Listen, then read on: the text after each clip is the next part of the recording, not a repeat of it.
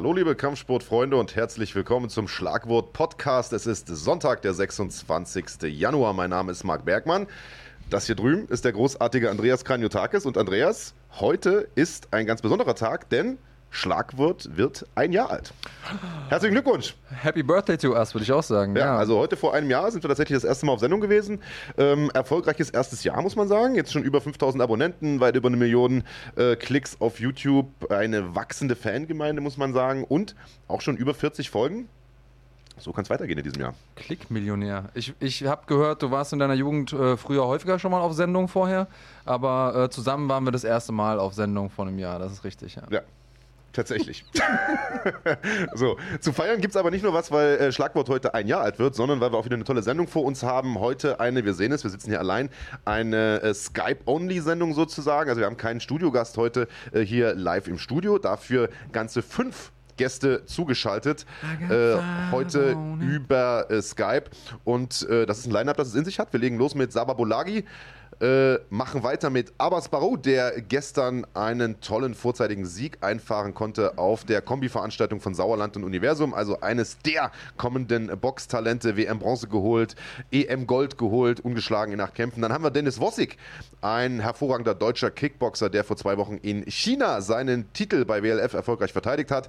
Den sehen wir heute. Nico Samsonice, einen der Akteure von GMC 24, haben wir heute im Programm. Und die Sendung abschließen wird David Savard Zavala, der vor einigen Tagen einen neuen UFC-Vertrag unterschrieben hat und einen neuen Gegner, einen neuen Kampf äh, ja, angekündigt hat, schon im Blick hat, wer das sein wird. Darüber werden wir heute mit David sprechen. Ist ja, hat sich gemausert zu einem der vielversprechendsten deutschen Vertreter in der UFC. Dazu später mehr. Und wenn wir schon mal beim Thema UFC sind, können wir auch gleich mit dem Recap beginnen, denn gestern Abend gab es gewissermaßen einen Doubleheader. UFC und Bellator liefen beide gewissermaßen parallel, beide mit ganz soliden Cards. Manch ein Experte mag sogar sagen, die Bellator-Card war besser als die UFC-Card. Äh, zumindest auf dem Papier sah sie ein bisschen vielversprechender aus am Ende, ähm, lass uns vielleicht auch einsteigen direkt mit der Bellator-Card, ja. war auch die UFC-Card äh, nicht verkehrt. Ähm, Chris Cyborg hat ihr Bellator-Debüt gegeben, lieber Andreas Kranjotakis, und wie erwartet erfolgreich. Wie erwartet erfolgreich. Ähm, vielleicht das Einzige, was äh, die Leute ein bisschen überrascht hat, ist, äh, wie lange es gedauert hat, bis sie dann tatsächlich den Sack zugemacht hat. Ähm, war dann am Ende doch eine sehr, sehr beeindruckende Performance, vor allen Dingen so dieser Schlussflurry, also diese letzte Kombination, nicht mitgezählt, aber gefühlte 20 Schläge in, in Folge. Ähm, und Julia Budd, die hat heute auf jeden Fall Schmerzen. Also ich kann mir gut vorstellen, dass da auch, äh, wenn sie auf der Toilette war, so ein bisschen rotes Urin mit rauskommt, denn die hat auch ein paar echt heftige Bodyshots äh, gefressen. In diesem ähm, Sinne, falls ihr gerade am Frühstücken seid, ne? guten Hunger. Und äh, ja, also Julia Budd natürlich auch keine, keine Pflaume gewesen, die Gegnerin, sondern wirklich ja. tatsächlich ähm, ein guter Prüfstein für äh, die Ankunft von Cyborg bei Bellator. Jetzt äh, behaupten oder Unken, böse Zungen natürlich, okay, bei Bellator äh, gibt es keine Zusammenarbeit mit der Dopingbehörde USADA, dementsprechend ist der Weg da vielleicht auch für den einen oder anderen Kämpfer oder die eine oder andere Kämpferin frei, da vielleicht medizinisch ein bisschen nachzuhelfen. Chris Cyborg, wissen wir, hat ja auch eine Vergangenheit äh, in der Hinsicht. Ähm, das, so wollte ich nur am Rande nochmal erwähnt haben. Äh, was, was, sagst du dazu? Also, was man zumindest sagen muss, ist, man hat äh, die Chris Cyborg gesehen, die man von früher kannte und, und mit der man eigentlich auch gerechnet hat. Ja, es ist ja generell so, dass ähm, viele Leute Bellator so ein bisschen auch da, die Qualität der Competition absprechen. Also sagen, okay, die ganzen richtig guten Leute sind nun mal bei der UFC. Und ich glaube, was man auf jeden Fall sagen kann, ist, dass die Tiefe bei Bellator einfach nicht so da ist. Das Roster ist da, aber die haben natürlich oben an der Spitze ein paar gute Namen, auch ein paar richtig gute Kämpfer. Aber ja, ich sag mal so, nach den Top 5, Top 10, je nachdem welche Gewichtsklasse, da wird es dann schon hinten raus auf jeden Fall eher provinzieller vom Niveau her. Das, das kann man auf jeden Fall sagen. Aber jetzt hat natürlich äh, Cyborg da jetzt erstmal die Championess geschlagen. Sie wird mit Sicherheit weniger Gegenwehr bekommen als äh, in der UFC, was ich persönlich ein bisschen schade finde, ähm, weil sie ja im Prinzip einer der großen markanten Ecksteine im Frauen-MMA ist und, und lange war und eine der Frauen ist, die ähm, Frauen-MMA überhaupt auf die Landkarte gebracht haben oder repräsentiert haben, als es das noch gar nicht so gab, also noch ja. vor Ronda Rousey und Co. Ob sie jetzt bei Bellator sportlich richtig aufgehoben ist, weiß ich nicht. Das wage ich auch ein bisschen zu bezweifeln. Ich finde es ein bisschen schade, dass sie da sich sozusagen der großen Konkurrenz verwehrt. Aber, und das hast du mir verraten heute Morgen beim Frühstück, sie scheint da wohl finanziell sich ganz gut gestellt zu haben. Also ich weiß nicht genau, was sie da verdient, aber äh, Scott Coker, der Chef von äh, Bellator, der hat wohl gesagt, Zitat, sie hat den lukrativsten äh, Vertrag der MMA-Geschichte, wenn sie weiterhin gewinnt. Also äh, ich schließe daraus jetzt mal, dass sie wahrscheinlich so ein exponentiell wachsendes Einkommen bekommt mit jedem weiteren Sieg, also mehr Honorar. Äh, ich kann mir jetzt allerdings auch nicht vorstellen, dass der Vertrag lukrativer ist als beispielsweise der Vertrag von John Jones oder äh, Conor McGregor. Also das äh, wahrscheinlich nicht. Aber ähm, ich glaube, hier geht es wahrscheinlich, und da hatten wir uns ja vorhin, wie gesagt, drüber unterhalten, um die garantierte Summe. Mhm. Äh, in der UFC verdienen ja die Topstars vor allem deshalb, weil sie auch noch einen, einen Prozentsatz der Pay-Per-View-Einnahmen bekommen. Die gibt es bei Bella Bellator nicht, äh, die haben keine Pay-Per-Views. Aber äh, ich sag mal, für die Frauen ist das natürlich ein, ein guter Schritt. Die naja. verdienen in der Regel ja nicht ganz so viel, wenn man mal von Ronda Rousey damals abgesehen hat. Oder, oder er meinte einfach den, äh, den besten Vertrag, den eine Frau jemals bekommen hat auch mit garantierter Summe. Ne? Also gibt es also viele das würde mich aber wundern, wenn wir mal bedenken, dass Ronda Rousey ja nun Multimillionärin war, Amanda Nunes wohl auch sehr, sehr viel Geld verdienen soll. Wobei die ähm. ja auch äh, über die angesprochenen Pay-Per-View-Cuts eben mitverdienen. Also ja. da wird es mit Sicherheit um die garantierte Summe gehen. Also solche Aussagen sind dann auch immer so Superlative müssen immer erst so ein bisschen ja. hinterfragt werden. Ansonsten hatten wir den Bruder von Anthony Pettis noch auf der Karte gestern, Sergio Pettis, der ja. hat eine technisch, äh, te technische Submission ähm, einfahren können in der ersten Runde direkt. Ähm, für mich einer der sympathischeren Kämpfer, einer der Jungs, die ich einfach immer feiere und mich immer freue, wenn er gewinnt. Deswegen wollte ich das auf jeden Fall noch mit, ähm, mit nennen. Ja, äh, Technical Submission für alle, die nicht wissen, was ist damit gemeint. Also der hat den Gegner bewusstlos gewirkt. Genau, ja. zum Einschlafen ja, gebracht. Also es kam nicht zu einem Tap, sondern der Ringrichter musste dazwischen gehen und äh, den Kampf beenden hat äh, gegen Alfred Kaschakian tatsächlich äh, in der ersten Runde mit Guillotine gewonnen. Und da ist äh, das, was du angesprochen hast. Also man hat natürlich viele gute Namen bei Bellator, mhm.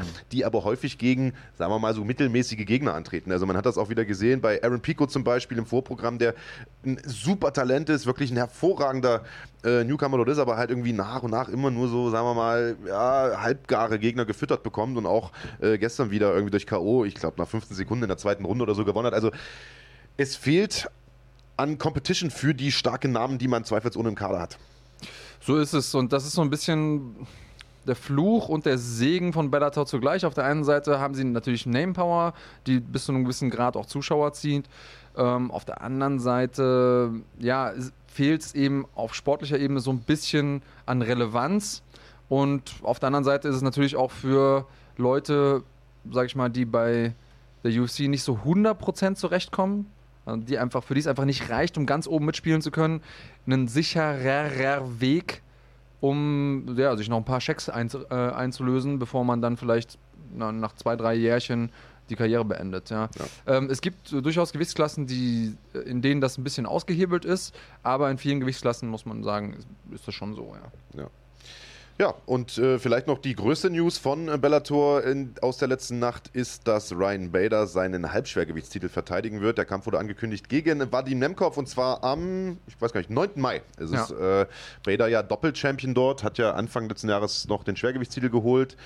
Ja, und, und, das ist ein geiler Kampf. Ja. Also, ne, man darf der, äh, man darf jetzt Bellator nicht zu sehr bashen, denn wie gesagt, oben an der Spitze gibt es schon ein paar Weltklasse-Athleten, ja. die durchaus auch mit UFC-Kalibern mithalten können. Und Bader für mich einer, der zwar in der UFC auch mal ein bisschen Pech hatte und gegen den einen oder anderen auch mal nicht gewonnen hat, aber durchaus in der Lage war, da auch immer mit den Top 5 mitzuspielen. Also insofern, ähm, das äh, wird auf jeden Fall ein geiles Duell. Absolut. Und äh, geile Duelle gab es auch auf der UFC-Card. Die waren letzte Nacht in North Carolina und hatten auf den ersten Blick vielleicht nicht unbedingt die top besetzte Fight-Card. Jetzt ist man natürlich auch ein bisschen verwöhnt gewesen aus den letzten Monaten, muss man sagen. Die ganzen Pay-Per-Views alle top besetzt.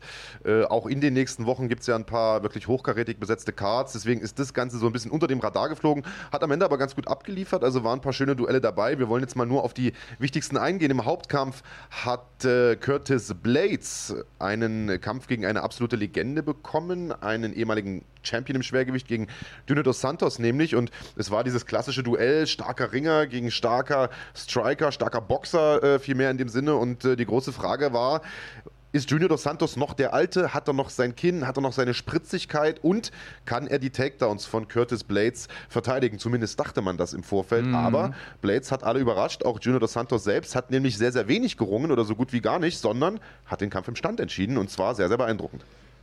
Was mich beeindruckt hat von Anfang an, und ich glaube, dass da äh, kommt das zum Tragen, was du gesagt hast, ist Junior dos Santos noch der Alte? Ich würde fragen, ist er schon der Alte. Also ist er schon zu alt einfach. Und im Vergleich zu, ähm, zu JDS hat sich Curtis Blades einfach weiterentwickelt und entwickelt sich stetig weiter. Und das muss man, muss man ihm einfach lassen. Und hat man auch gesehen in der Art und Weise, wie er an den Kampf rangegangen ist. Und ähm, was mir sofort aufgefallen ist, ist die Art und Weise, wie er seine, seinen Kopf bewegt hat, wie er seine Hüfte bewegt hat im Stand. Also wirklich boxerisch sah das sehr, sehr gut aus. Hat Junior Dos Santos viele verschiedene Perspektiven gegeben. Man wusste nie so richtig, wie steht er jetzt. Mal rechts vorne, mal links vorne. Und dadurch, dass er so ein guter Ringer ist, hatte man auch immer, oder äh, Junior musste die ganze Zeit aufpassen, setzt er gleich zum Takedown an, ja oder nein. Er hat ja auch einer der größten äh, oder sogar die größte äh, Takedown- ähm, Accuracy, wie sagt man? Also Trefferquote ja, ja. oder zieht die meisten Takedowns durch im Verhältnis zu den, zu den Versuchten, ja. aber hat die einfach mal eingestreut zwischendurch, um sein Striking vorzubereiten und hat dann Junior, ja, im Prinzip der Schlag, auf den es ankam in der zweiten Runde, war dann so ein äh, mit einem mit Step rein, so eine rechte, perfekt getimed, hat dann sein eigenes Momentum mitgenommen. Er sah nicht aus, als wäre er in einem klassischen Striker gegen Wrestler-Duell der Wrestler. Ja. Wir können ja mal reinschauen. Wir haben ein paar Statistiken hier auf der offiziellen UFC-Seite. Die haben das immer ganz nett aufbereitet. und äh, können da mal schauen, was die äh, Wirkungstreffer angeht, die Significant Strikes, wie es die Amerikaner nennen. Also da sehen wir 28 zu 7 für Curtis Blades. Das ist also eine ja doch sehr, sehr deutliche Statistik. Auch die Treffer insgesamt 29 zu 7. Also da war im Prinzip jeder Treffer ein Wirkungstreffer. Ähm, das ist äh, eine Zahl, die eine absolut deutliche Sprache spricht und die zeigt, dass Junior dos Santos offensichtlich wirklich schon der Alte ist, um mal bei deinem, äh, bei deinem Sprichwort zu bleiben. Ja, zumindest ist er in der Division jetzt gerade kein heißer Anwärter auf den Titel. Ich bin mir sicher, dass er immer noch in der Top 10 gut mithalten kann. Ähm, er hat halt sehr, sehr viel Federn gelassen. Er hatte ein paar echt wilde Schlachten, in denen er ähm, viel, viel einstecken musste und die einfach was mit einem machen. Also wir reden ja immer von, dem, von diesem kalendarischen Alter und vom Ringalter und da hat Junior einfach äh, rund um seine Titelkämpfe so viel einstecken müssen ähm, und so viel mitgemacht, ja. äh, würde ich sagen, dass er schlicht und ergreifend gar nicht mehr das Material dafür hat. Also er hat den Willen, er hat die Skills. Ähm, ich glaube auch, dass er den Lifestyle dafür hat, aber irgendwann meine Mutter sagt immer, nichts zieht in einen hohlen Baum, ja. Und das ist ja auch, das kennen wir ja von Kämpfern. Irgendwann sind die über so einen gewissen Punkt, wo der Körper einfach nicht mehr das macht, äh, was er eigentlich könnte, ja. wenn man die volle ähm, Kontrolle hätte.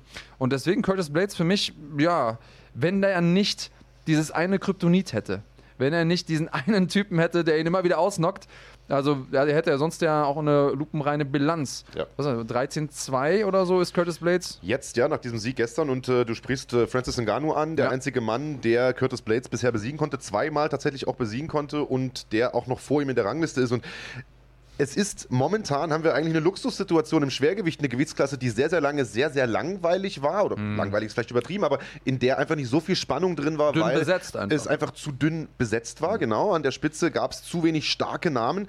Äh, jetzt hat man genau das Gegenteil der Fall, sondern äh, ist jetzt der Fall, denn man hat sehr, sehr viele gute Namen, die eigentlich alle äh, Ansprüche auf den Titel anmelden könnten. Und es gab gestern eine sehr, sehr äh, kuriose, sehr, sehr lustige Situation, denn äh, bei den Kollegen in den USA war unter anderem Daniel Cormier Kommentator also selbst ehemaliger Schwergewichtschampion, ein Mann, der den Titel in seinem letzten Kampf abgegeben hat an Stipe Miocic, jetzt auf einen Rückkampf gegen Miocic wartet. Und äh, der war derjenige, der das Interview im Oktagon äh, nach dem Kampf mit Curtis Blades geführt hat. Und Blades hat gesagt, hey, ich will jetzt einen Titelkampf haben. Ich habe mir jetzt den Titelkampf verdient. Da hat er natürlich nicht Unrecht nach so einer Leistung. Lustig aber, dass er das dem Mann sagt, der ja selbst auf den Titelkampf wartet. Dann hat man da den bereits angesprochenen Francis Ngannou noch äh, in the Mix. Der wird jetzt im, ich glaube, im März auf äh, Jairzinho Rosenstruck treffen. Einen einen weiteren Knockout-gefährlichen, äh, ja, aufstrebenden Star. Und äh, man könnte das Argument bringen, dass der Gewinner dieses Kampfes durchaus auch in Reichweite eines Titelkampfs ist. Dann hat man Stipe Miocic, der eine Weile mit einer Augenverletzung jetzt raus war seit dem Daniel Cormier-Kampf,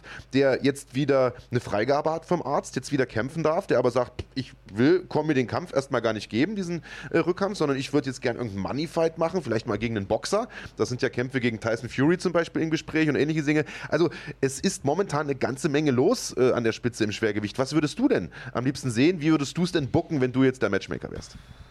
Boah, das ist tatsächlich total schwer. Er, war, einfach weil ich ein riesen DC-Fanboy bin. Ich, keine Ahnung, ich mag seine Personality. Ich, äh, ein Nutthugger, wie die Amerikaner sagen. genau, ein Nutthugger. Ich mag einfach die Art, wie er, wie er sich selbst ja. und, den, äh, und den Sport repräsentiert. Der ist für mich ein wahrer Champion im eigentlichen Sinne des Wortes. Äh, ich mag Stiepe total, ja. weil er einfach dieser Blue-Collar-Worker ist.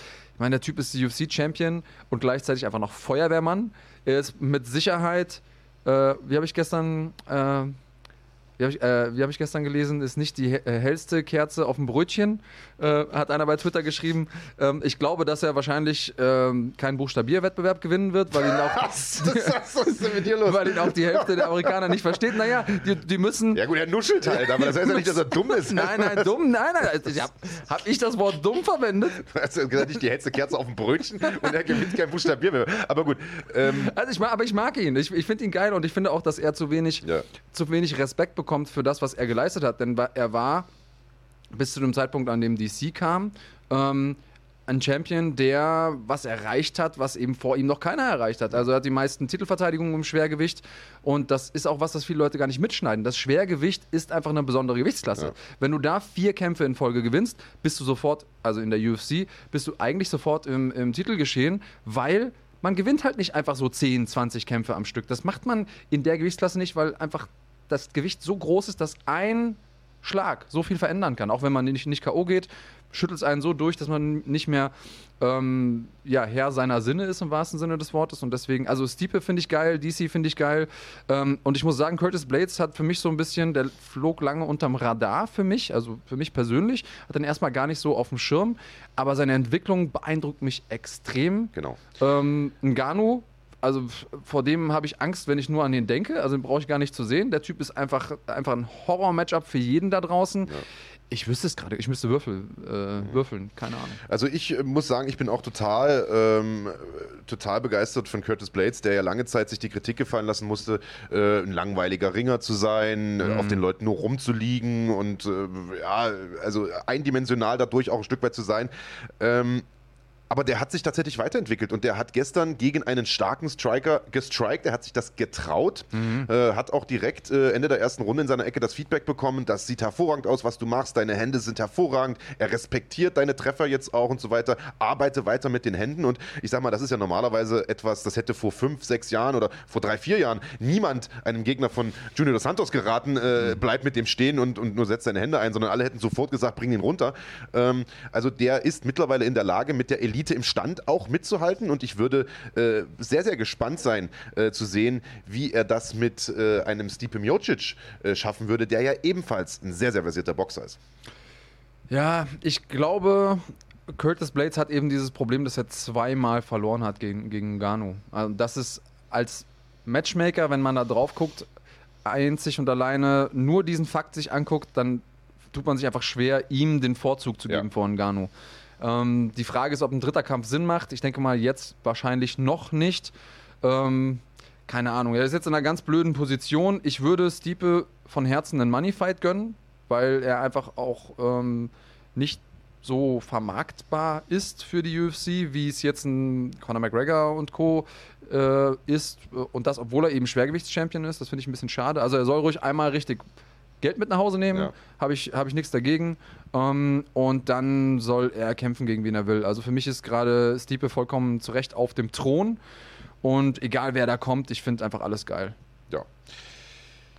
Ja, und damit ist ein ehemaliger UFC-Champion mit brasilianischen Wurzeln im Hauptkampf gescheitert. Im Co-Hauptkampf lief es für einen weiteren ehemaligen UFC-Champion mit brasilianischen Wurzeln nicht viel besser. Rafael dos Anjos ist angetreten gegen Michael Chiesa, beides ehemalige Leichtgewichte, die irgendwann keine Lust mehr hatten, Gewicht zu machen und dementsprechend ins Weltergewicht äh, gewechselt sind. Für Dos Anjos ist dieser Wechsel schon ein bisschen länger her. Der hat da auch schon gegen die Creme de la Creme im Oktagon gestanden, auch schon einen Interimstitelkampf gehabt gegen Kobe Covington, hat ein paar gute Siege auch geholt im Weltergewicht, aber gegen die Elite, Leute wie Leon Edwards zum Beispiel, gegen Kamaru Usman, den, der jetzt Champion ist, oder eben gegen Covington, hat es nicht gereicht, weil er einfach physisch nicht mithalten konnte in dieser Gewichtsklasse, zu klein war, nicht kräftig genug war und war trotzdem noch in den Top 5 der Rangliste, hatte jetzt mit Michael Chiesa nach zwei Niederlagen in Folge einen äh, oder nach mehreren Niederlagen in seinen letzten Kämpfen, so muss man sagen, einen ungerankten Gegner bekommen, der erst vor kurzem ins Weltergewicht gewechselt ist, zwei Siege geholt hat gegen Carlos Condit und Diego Sanchez. Beides Leute, die nicht mehr unbedingt zur Elite gehören, die vor ein paar Jahren mal äh, große Namen Zenit, waren, ja. über den Zenit hinaus sind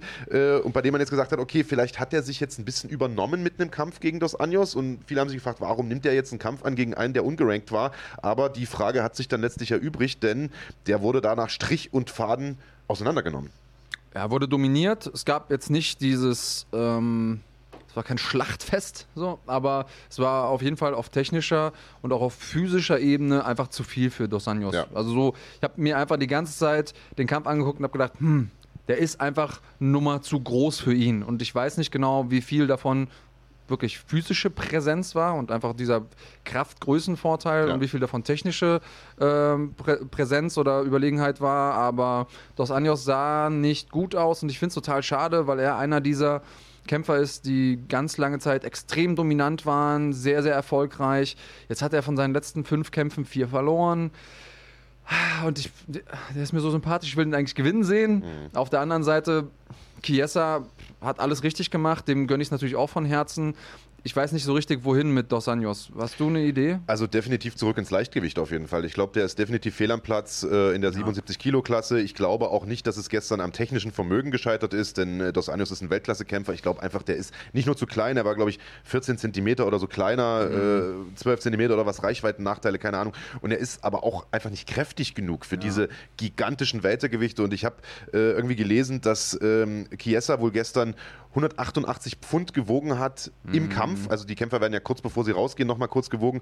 Also das ist knapp über dem Mittelgewichtslimit. Und ich glaube, äh, da wird äh, Rafael dos Anjos definitiv nicht gewesen sein bei diesem Wert. Das zeigt schon, dass alleine ein Gewichtsunterschied da ist und ja. mit, mit, Sicherheit auch einfach ein Kräfteunterschied. Und ich glaube, einer wie Chiesa, für den war der Wechsel hoch schon sinnvoll, weil dieses Weight-Cutten für ihn schon sehr, sehr kräftezehrend war. Ich glaube, dos Anjos muss man sagen, der ist doch im etwas fortgeschritteneren Alter auch einmal ein bisschen zu faul, sich diesem wirklich äh, ja, anstrengenden äh, Gewichtmachen zu unterziehen ziehen. Äh, aber wenn er weiter an der Spitze mithalten möchte, dann glaube ich, muss er runter ins Leichtgewicht. So, damit wollen wir den Sack dann auch gleich zumachen. Vielleicht noch ein paar äh, kurze Erwähnungen. Herbert Burns hat äh, den Kampf gestern, den, den Kampfabend gestern eröffnet. Der Bruder von Gilbert Burns und der ist nicht minder spektakulär. Hat da äh, Nate Landwehr, einen ehemaligen M1-Champion, in der ersten Runde mit einem brachialen Nie abgefertigt. Äh, also äh, das, ein, das nächste Brüderpaar im MMA äh, ist da das am sind Start. Die Neffen von Mr. Burns von den Simpsons. ja, allerdings ein bisschen fitter drauf, noch ein bisschen jünger unterwegs. Ähm, und äh, die Burns, also, oder zumindest Gilbert Burns, ja bekannt für seinen, für seinen hervorragenden äh, Fähigkeiten am Boden, aber Herbert Burns hat gezeigt, dass er auch im Stand durchaus mithalten kann. Ähm, also tolle Leistung von ihm. Äh, Arnold Allen, der ja, in seinem UFC-Debüt äh, unseren äh, deutschen Alan Oma besiegt hat, hat äh, ist weiterhin ungeschlagen, hat Nick Lenz nach Punkten geschlagen. Und einer, auf den man im Halbschwergewicht achten sollte, ist Jamal Hill. Der hat mhm. das Hauptprogramm gestern eröffnet. Unglaublich selbstbewusster Typ, auch ungeschlagen in, ich glaube, jetzt acht oder neun Kämpfen, hat sich gegen Darkus Dos Dosic durchgesetzt. Ja. Und Alex Perez hat eine tolle ja. Submission geholt gegen Jordan Espinosa und ist damit im weitesten Sinne in äh, Titelreichweite. Spannende ähm, Submission. Ähm, können wir, also wir haben ja eben schon mal erklärt, was eine Technical Submission ist. Da gab es noch eine ja. ähm, für alle Leute, die Fans des Bodenkampfs sind. Zieht euch das rein, sah auf jeden Fall spannend aus. In der Form sieht man das nicht allzu oft. Ja, sah aus wie eine Mischung aus Sidechoke und war, war ein Flugchoke, ja. so ein bisschen, also ja, eine modifizierte Sidechoke-Variante, so wollen wir es mal nennen. Offiziell war es ein Sidechoke ähm, oder ein Arm-Triangle-Choke vielmehr. Ähm, ja, also gerne mal reinschauen, war eine doch viel äh, bessere Card, als man das im Vorfeld vielleicht erwartet hätte. Wir machen jetzt ein kleines bisschen Werbung und dann sind wir gleich zurück mit unserem ersten Gast heute, nämlich dem großartigen Saba Bolagi. Bis gleich.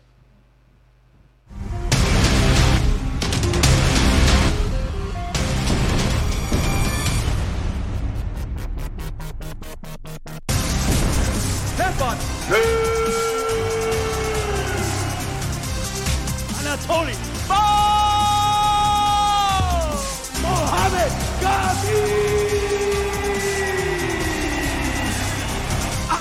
Isabella!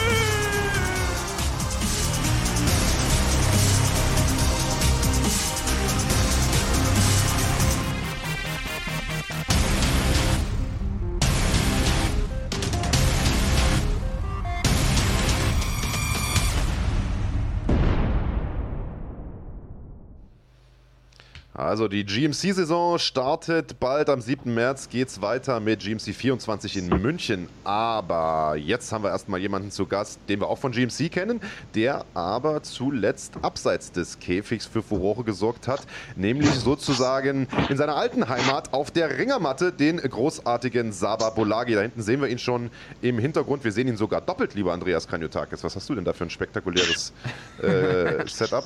Ja, was Wunderbar. ist besser als Saba Bolagi sehen?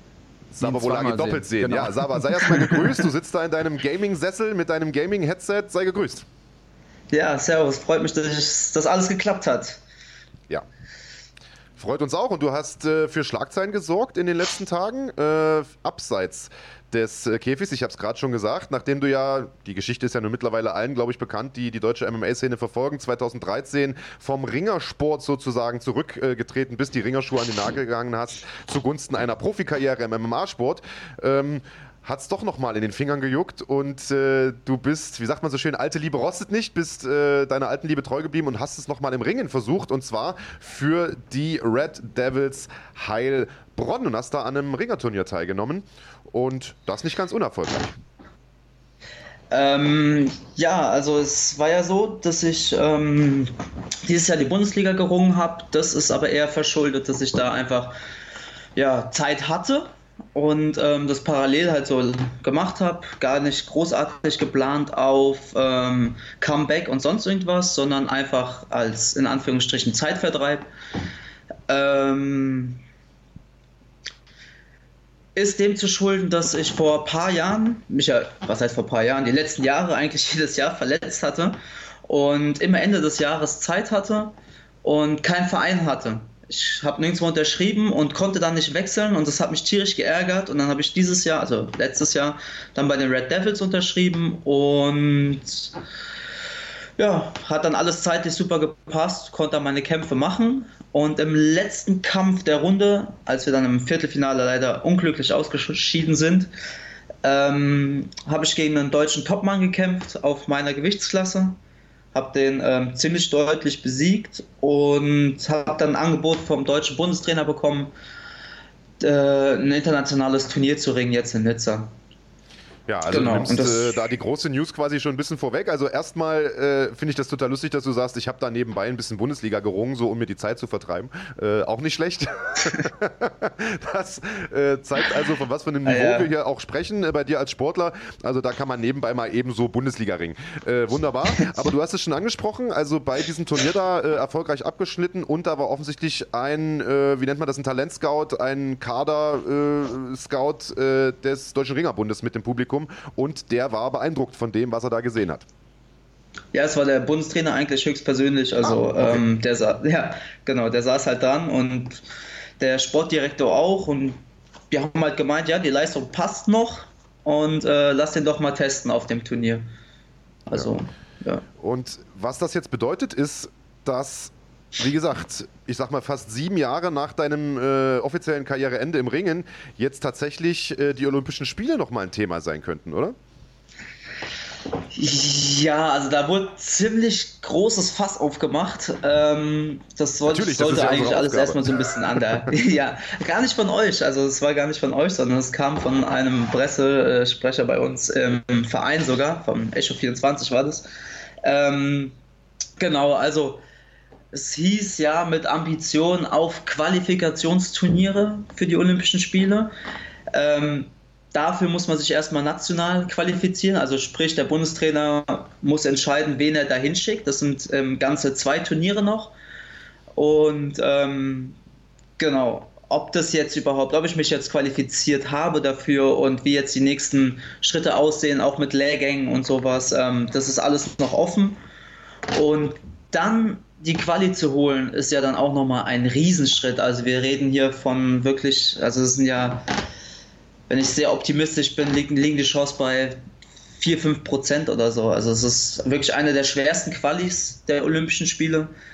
Ähm, für die Europäer, wenn ich das vorwegnehmen darf, jetzt zum Beispiel sind nur vier Plätze frei, vier Startplätze.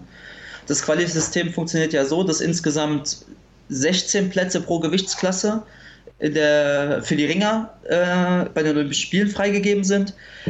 Und sechs von den Plätzen sind schon bei der WM 2019 letztes Jahr vergeben worden. Also die ersten sechs kommen, fahren zu den Olympischen Spielen. Und jetzt sind es noch zwei Turniere. Das eine ist ein Europaturnier, wo dann nochmal alle Europäer kämpfen, die noch keine Quali haben. Da kommen dann alle Finalisten weiter. Also die, man muss ins Finale, das heißt die ersten zwei. Und dann ähm, Ende April ist dann nochmal ein Weltturnier.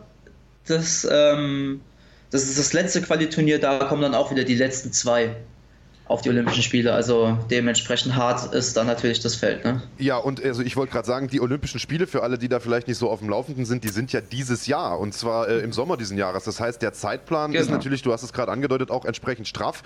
Äh, jetzt muss man sagen, ja. äh, dein Job neben dem Studium ist ja im Prinzip auch, äh, oder nicht im Prinzip, sondern dein Job neben dem Studium ist es, MMA-Kämpfer zu sein, was ja auch genau. schon sehr, sehr zeitintensiv ist. Also wie passt denn da beides zusammen? Kriegst du da überhaupt alles unter einen Hut?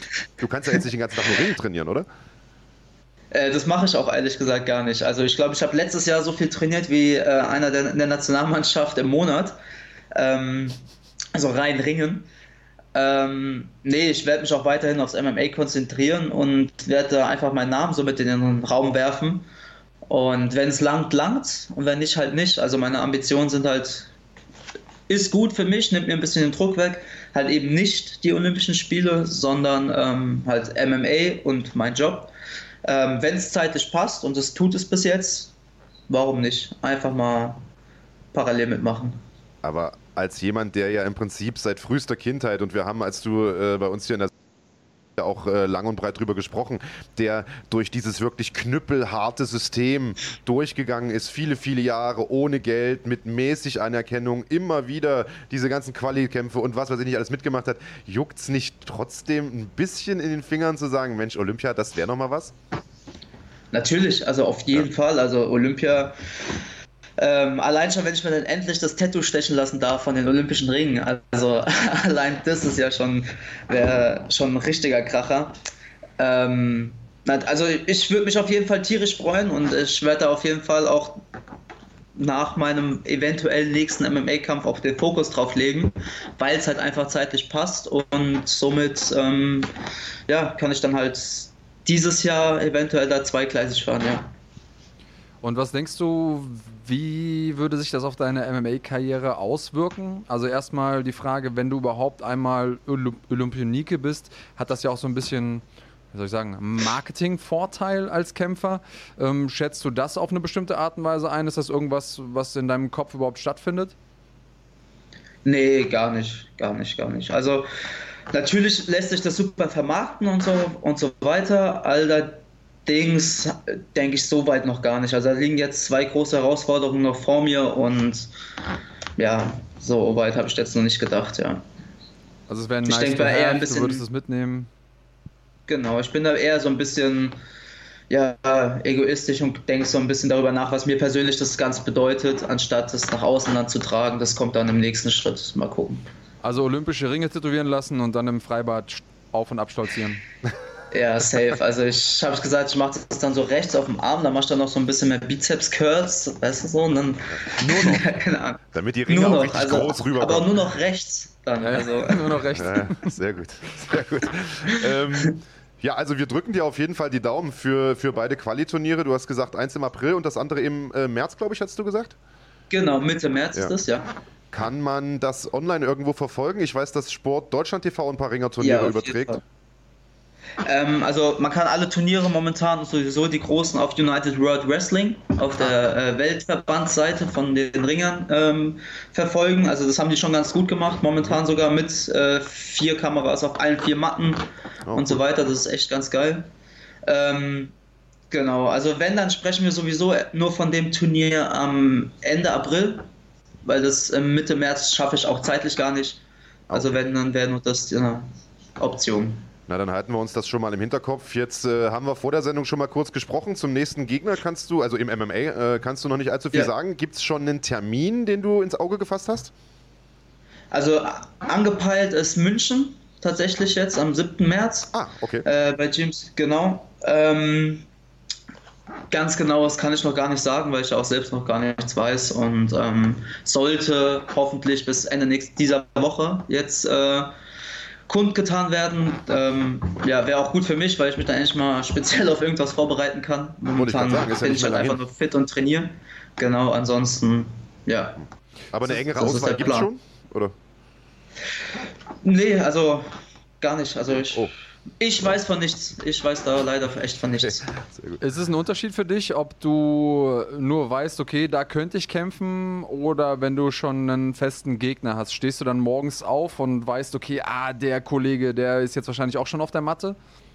Ja, auf jeden Fall. Also es ist noch was ganz anderes, sich auf einen speziellen Gegner auf, oder auf einen stehenden Kampf vorzubereiten, als auf ein mal gucken, vielleicht kämpfst du da. Ähm, Das ist, oder sehr wahrscheinlich kämpfst du da und wir wissen alle, ein sehr wahrscheinlich kann auch schnell mal zu, du kämpfst auf gar keinen Fall switchen und ähm, ja, es ist was anderes auf jeden Fall.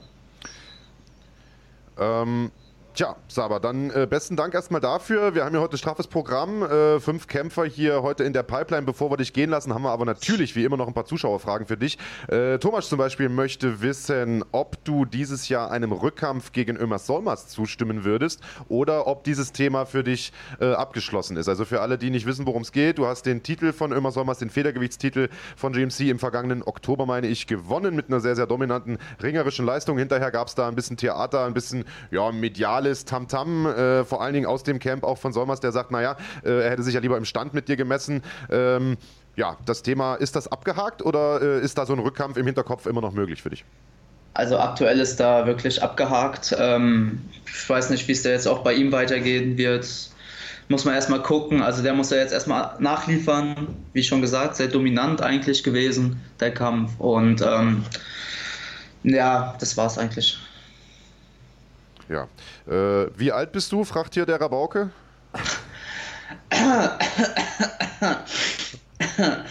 Ja, 30. 30 Aber ich wollte gerade sagen, jetzt hör auf, so alt bist du doch noch gar nicht. Und äh, passend dazu gleich die Frage von Heinrich Hempel: Studium fertig, Saba.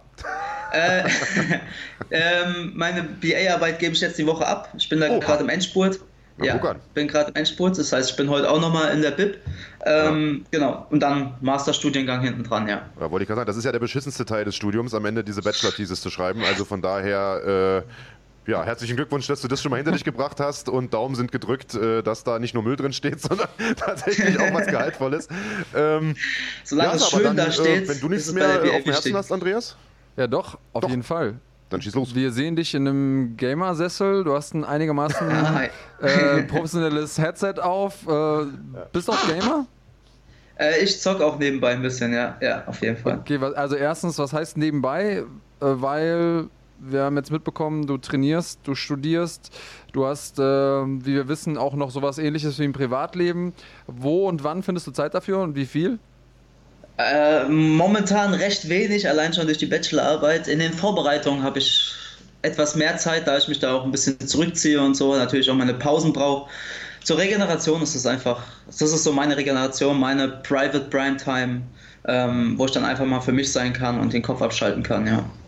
Und was zockst du da so?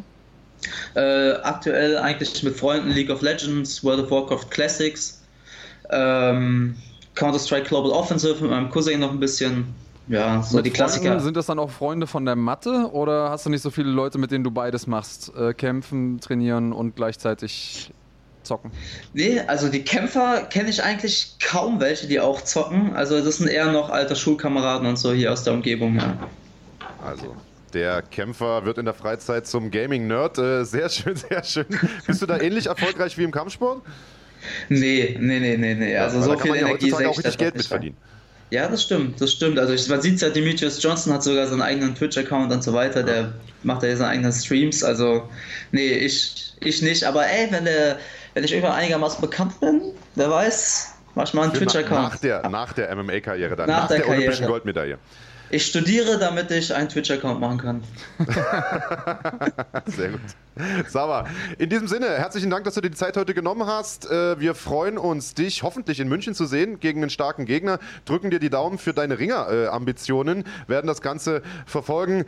Äh, liebe Kampfsportfreunde, das war der Federgewichtschampion von GMC, der großartige Saba Bolagi, einer der besten Ringer, die wir in Deutschland haben. EM-Bronze hat er gewonnen und, und, und war Ringer des Jahres und greift jetzt vielleicht mit fünfprozentiger Wahrscheinlichkeit, sagt er, nochmal bei den Olympischen Spielen an. Also, bis demnächst. Auf geht's. Dankeschön. Ciao, ciao. Ciao. Ciao, ciao. Ja, also das sind doch schon mal ganz gute Nachrichten von Saba Bolagi, der, wenn alles gut läuft, sogar die Fightcard in München von GMC 24 nochmal verstärken könnte. Am 7. März gibt es diese Veranstaltung ja und die ist ohnehin schon sehr, sehr stark besetzt mit einem äh, ja, Kampf um den vakanten Schwergewichtstitel, deinen ehemaligen Titel, lieber Andreas Kanutakis, zwischen Ruben Wolf und Stefan Pütz. Also das eine äh, sehr, sehr tolle Paarung ähm, und äh, einige tolle Kämpfe mehr. Dazu auch gleich im weiteren Verlauf der Sendung noch ein bisschen mehr. Wir wechseln jetzt jetzt aber erstmal die Sportart. Und zwar vom MMA oder Schrägstrich Ringen hin äh, zu einer weiteren olympischen Sportart, nämlich dem Boxen. Und äh, da gab es gestern Abend ein absolutes Novum. Denn äh, bei den Kollegen von Sport 1 gab es eine Veranstaltung, bei der die ehemals zwei größten Promoter Deutschlands zusammengearbeitet haben, nämlich die Universum Box Promotion, die wiederbelebte Universum Box Promotion und äh, Sauerland. Das war eine Sache, die vor einigen Jahren noch absolut undenkbar gewesen wäre. Das äh, hätte niemand für möglich gehalten. Gestern gab es das und das war eine durchaus äh, starke Veranstaltung und einer, der da ganz besonders geglänzt hat, ist eines der größten Talente, das wir aktuell in Deutschland haben. Er hat WM Bronze geholt, er hat EM Gold geholt und er ist bei den Profis in acht Kämpfen ungeschlagen, hat gestern den äh, achten Profisieg in Folge geholt. Die Rede ist von niemand Geringerem, ich mache mir mal kurz meine Ohrstöpsel wieder rein, als Abbas Barou.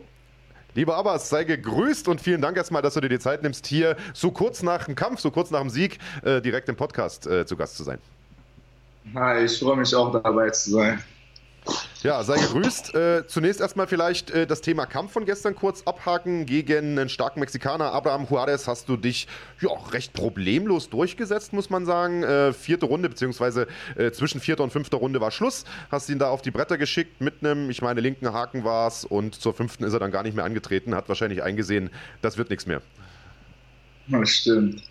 Ja, also der Kampf äh, war wie gedacht, äh, ich hatte mich auf einen harten Schlacht eingestellt und äh, ich hätte auch nicht gedacht, dass ich den Kampf so vorzeitig äh, beenden würde, aber hat sich halt ergeben und äh, ich bin froh mit der Leistung ja, jetzt bist du eines der heißesten Talente, das wir in Deutschland haben. Und äh, der Boxsport in Deutschland, dem ging es ja in den vergangenen Jahren leider Gottes gar nicht so gut. Große TV-Verträge sind ausgelaufen worden, nicht verlängert. Und äh, die Frage war, Mensch, äh, wie geht es denn mit dem Boxen überhaupt weiter? Jetzt hat man gestern, das habe ich gerade schon äh, ja eingangs gesagt, äh, eine Veranstaltung zusammen organisiert von Sauerland und Universum. Das gab es so früher überhaupt nicht, hat aber ganz gut funktioniert. Was ist so äh, deine Einschätzung? Du hast das Ganze ja auch hinter den Kulissen erlebt. Ähm, ist das was, was man nochmal sehen wird in Zukunft? Ist das ein, äh, ja, ein Projekt, das vielleicht Schule machen könnte? Ist das was, was wir in Zukunft häufiger sehen werden?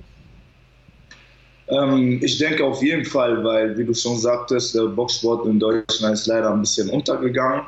Aber ähm, die Herrschaften versuchen auch ihr Bestes, Team Sauerland und auch die anderen Profi-Ställe in Deutschland, äh, die geben sich wirklich Mühe, das attraktiv für die Zuschauer zu machen. Und äh, dann ergibt sich da halt so eine Kombination mit Team Sauerland und äh, Universum. Und das war eine gute Veranstaltung. Und da war auch sehr viel Presse vor Ort. Schon ähm, bei den Pressekonferenzen und bis zum Kampfabend war da sehr viel Presse. Und da waren auch viele Leute interessiert und ich denke, äh, das hat gut geklappt gestern und dass es öfters sowas geben wird, weil ich glaube, das ist auch so ein bisschen Push und die kommen mit ihrer äh, starken Entourage und wir mit unserer und da ergibt sich ja was Schönes. Ja, absolut. Ich sag mal, eine Zusammenarbeit äh, ist ja in der Regel immer etwas, das im Prinzip niemandem schadet. Ganz im Gegenteil. Besser auf jeden Fall, als wenn man gegeneinander arbeitet. Und ich finde es eh so ein bisschen kurios, dass es in den letzten Jahren mit dem Boxsport zumindest medial bergab ging. Denn was die sportliche Seite angeht, ähm, haben wir in den letzten Jahren einen äh, Output von Talenten, äh, den wir viele, viele Jahre nicht hatten. Also mit dir haben wir ein sehr, sehr starkes Talent. Dann haben wir gestern noch gesehen, äh, Artem Harutunyan, ähm, der einen starken Kampf abgeliefert hat. Und wir haben viele, viele junge, aufstrebende Talente Talente mehr. Das war ja lange Zeit der Kritikpunkt am deutschen Boxsport, dass es quasi am Nachwuchs äh, mangelt. Ähm, das ist momentan nicht mehr so. Mittlerweile haben wir den Nachwuchs, es fehlt nur die Bühne. Auch das könnte sich jetzt aber ändern. Ich habe äh, gehört, ZDF will eventuell wieder ins Boxen einsteigen. Eine Veranstaltung haben sie schon gemacht. Und jetzt habe ich gehört, auch das ARD möchte wieder einsteigen. Hast du dazu irgendwelche genaueren Infos vielleicht für uns? Hast du was gehört? Äh, nicht intern, also ich habe das auch äh, aus den Nachrichten wie du und äh, ich denke mal, äh, es gab halt eine Lücke, die jetzt ein bisschen aufgefüllt werden muss und jetzt haben mal die starken Kämpfer und äh, jetzt muss die Lücke auch wieder aufgefüllt werden und äh, ich würde mich halt freuen auch, ich äh, selber als Boxfan, wenn ich da sehe, ARD und ZDF und Sport 1 auch übertragen nach Boxen und haben Spaß daran, es gibt viele Zuschauer und das Boxen auch wieder äh, den Ruhm bekommt, den er verdient hat. Also das ist für mich auch etwas Schönes. Und ich denke, das wird auch klappen und äh, da geben sich sehr viele Leute große Mühe und ich hoffe auch, dass das so gut laufen wird. Hast du denn irgendeine Idee, was da noch passieren muss? Hast du irgendwelche Maßnahmen, wenn du jetzt einen Joystick in der Hand hättest und entscheiden könntest, was wären die Maßnahmen, die du treffen würdest, um dem Boxsport wieder, sag mal, zu altem Glanz zu verhelfen? Äh, also ich sag immer, ähm, das muss alles ein bisschen äh, äh, attraktiver gemacht werden. Ma äh, Highlight, weil wenn man dann äh, zum Boxveranstaltung geht, heißt das nicht nur ähm, kommt her und guckt Boxen, sondern kommt her und erlebt eine Veranstaltung. So dass auch äh, so Leute, die gar nicht auf Boxen zu sprechen sind, auch äh, sich das mal gerne anschauen, weil ich kenne sehr viele Leute, die wissen am Wochenende nicht, was sie machen sollen. Und wenn man dann zum Boxen geht und dann anstatt dem Boxen eine Atmosphäre erlebt, dann könnte das auch etwas äh, mit sich bringen, das auch halt populär geht, auch rumgeht. Und ich finde, äh, da gibt man sich auch sehr große Mühe und äh, äh Boxen ist auch in Social Media aktiv geworden, sehr aktiv geworden und äh, ich denke, das ist alles nur eine Frage der Zeit, bis das wieder aufkommt, weil äh, man hat es jetzt verstanden, woran es hapert, woran es mängelt und ja, das wird sich in den nächsten Monaten hoffentlich oder Jahre deutlich ändern, denke ich. Ja, also ich sag mal, einer der größten oder größeren Kritikpunkte am Boxen in Deutschland war ja viele Jahre der, dass man den etablierten Champions, den etablierten Leuten jetzt nicht unbedingt die international Elite entgegengestellt hat, sondern auch mal die ein oder andere Pflaume eingeladen hat und dass hier und da mit den Urteilen auch ein bisschen gemauschelt wurde. Ähm, jetzt natürlich nicht in jedem Kampf, aber es gab das natürlich zweifelsohne, hat man da so ein bisschen draus gelernt, weil was wir jetzt zurzeit, finde ich, sehr, sehr häufig sehen, sind hochklassige, auch deutsch-deutsche Duelle, sodass man die äh, eigenen jungen Kämpfer gar nicht mehr so lange schont, in Anführungszeichen, sondern sie doch schon recht am, nah am Anfang ihrer Karriere wirklich in starke Kämpfe, starke Paarungen stellt. Äh, und das sind ja letzten Endes auch Kämpfe, die das Publikum sehen will. Ja, auf jeden Fall. Also ich möchte das keinem unterstellen, dass da irgendwie gemogelt wurde, aber ich denke mal, äh, da sind auch Kritikpunkte, an denen äh, halt auch äh, gearbeitet wird und äh, vielleicht hatten dann manche Champions dann äh, schwache Gegner und das sah halt nicht so nach Klasse aus, aber ich denke, der Boxsport äh, hat auch äh, darunter gelitten, hat jetzt auch was daraus gelernt und äh, ich denke, in Zukunft äh, wird man da auch äh, einiges auf die Beine stellen und was Gutes äh, im Angebot haben. Erzähl uns mal ein bisschen was von dir. Also auf sportlicher Ebene haben wir jetzt so ein paar Hard Facts genannt, ähm, das, was du quasi schon erreicht hast. Wir kennen deine Bilanz. Sag mal, was du machst, wenn du nicht gerade im Ring stehst, wenn du nicht gerade auf der Matte bist. Oh, wenn ich nicht, äh, ich bin sehr viel mit Boxen beschäftigt, aber wenn ich nicht äh, im Gym bin, dann treffe ich gerne Freunde. Ich bin für die Familie da. Äh, ich interessiere mich für Autos, äh, für Schieß, Schießsport. Also ich schaue mir da selber viele Videos an, aber ich habe selber noch nicht damit angefangen. Aber ist ein Wunsch von mir. Ja, halt sowas, Motorsport interessiere ich mich auch. Jetzt nicht Rennen, sondern äh, Motorräder. Ja, und ja, ich zocke auch ab und zu. und, ah, du hast ja. äh, eben schon zugeguckt, ja. Wie Saba, hast du auch so einen äh, professionell eingerichteten Zockerraum oder? Äh, jetzt nicht am PC, aber ich habe einen Zockerraum und da zocke ich immer Playstation und habe eine gemütliche Haus für äh, Kinoabende. Und so. Okay, sehr gut. Muss auch mal sein. Wenn du sagst, du verbringst gerne Zeit mit der Familie, heißt das, du hast schon selber eine gegründet oder?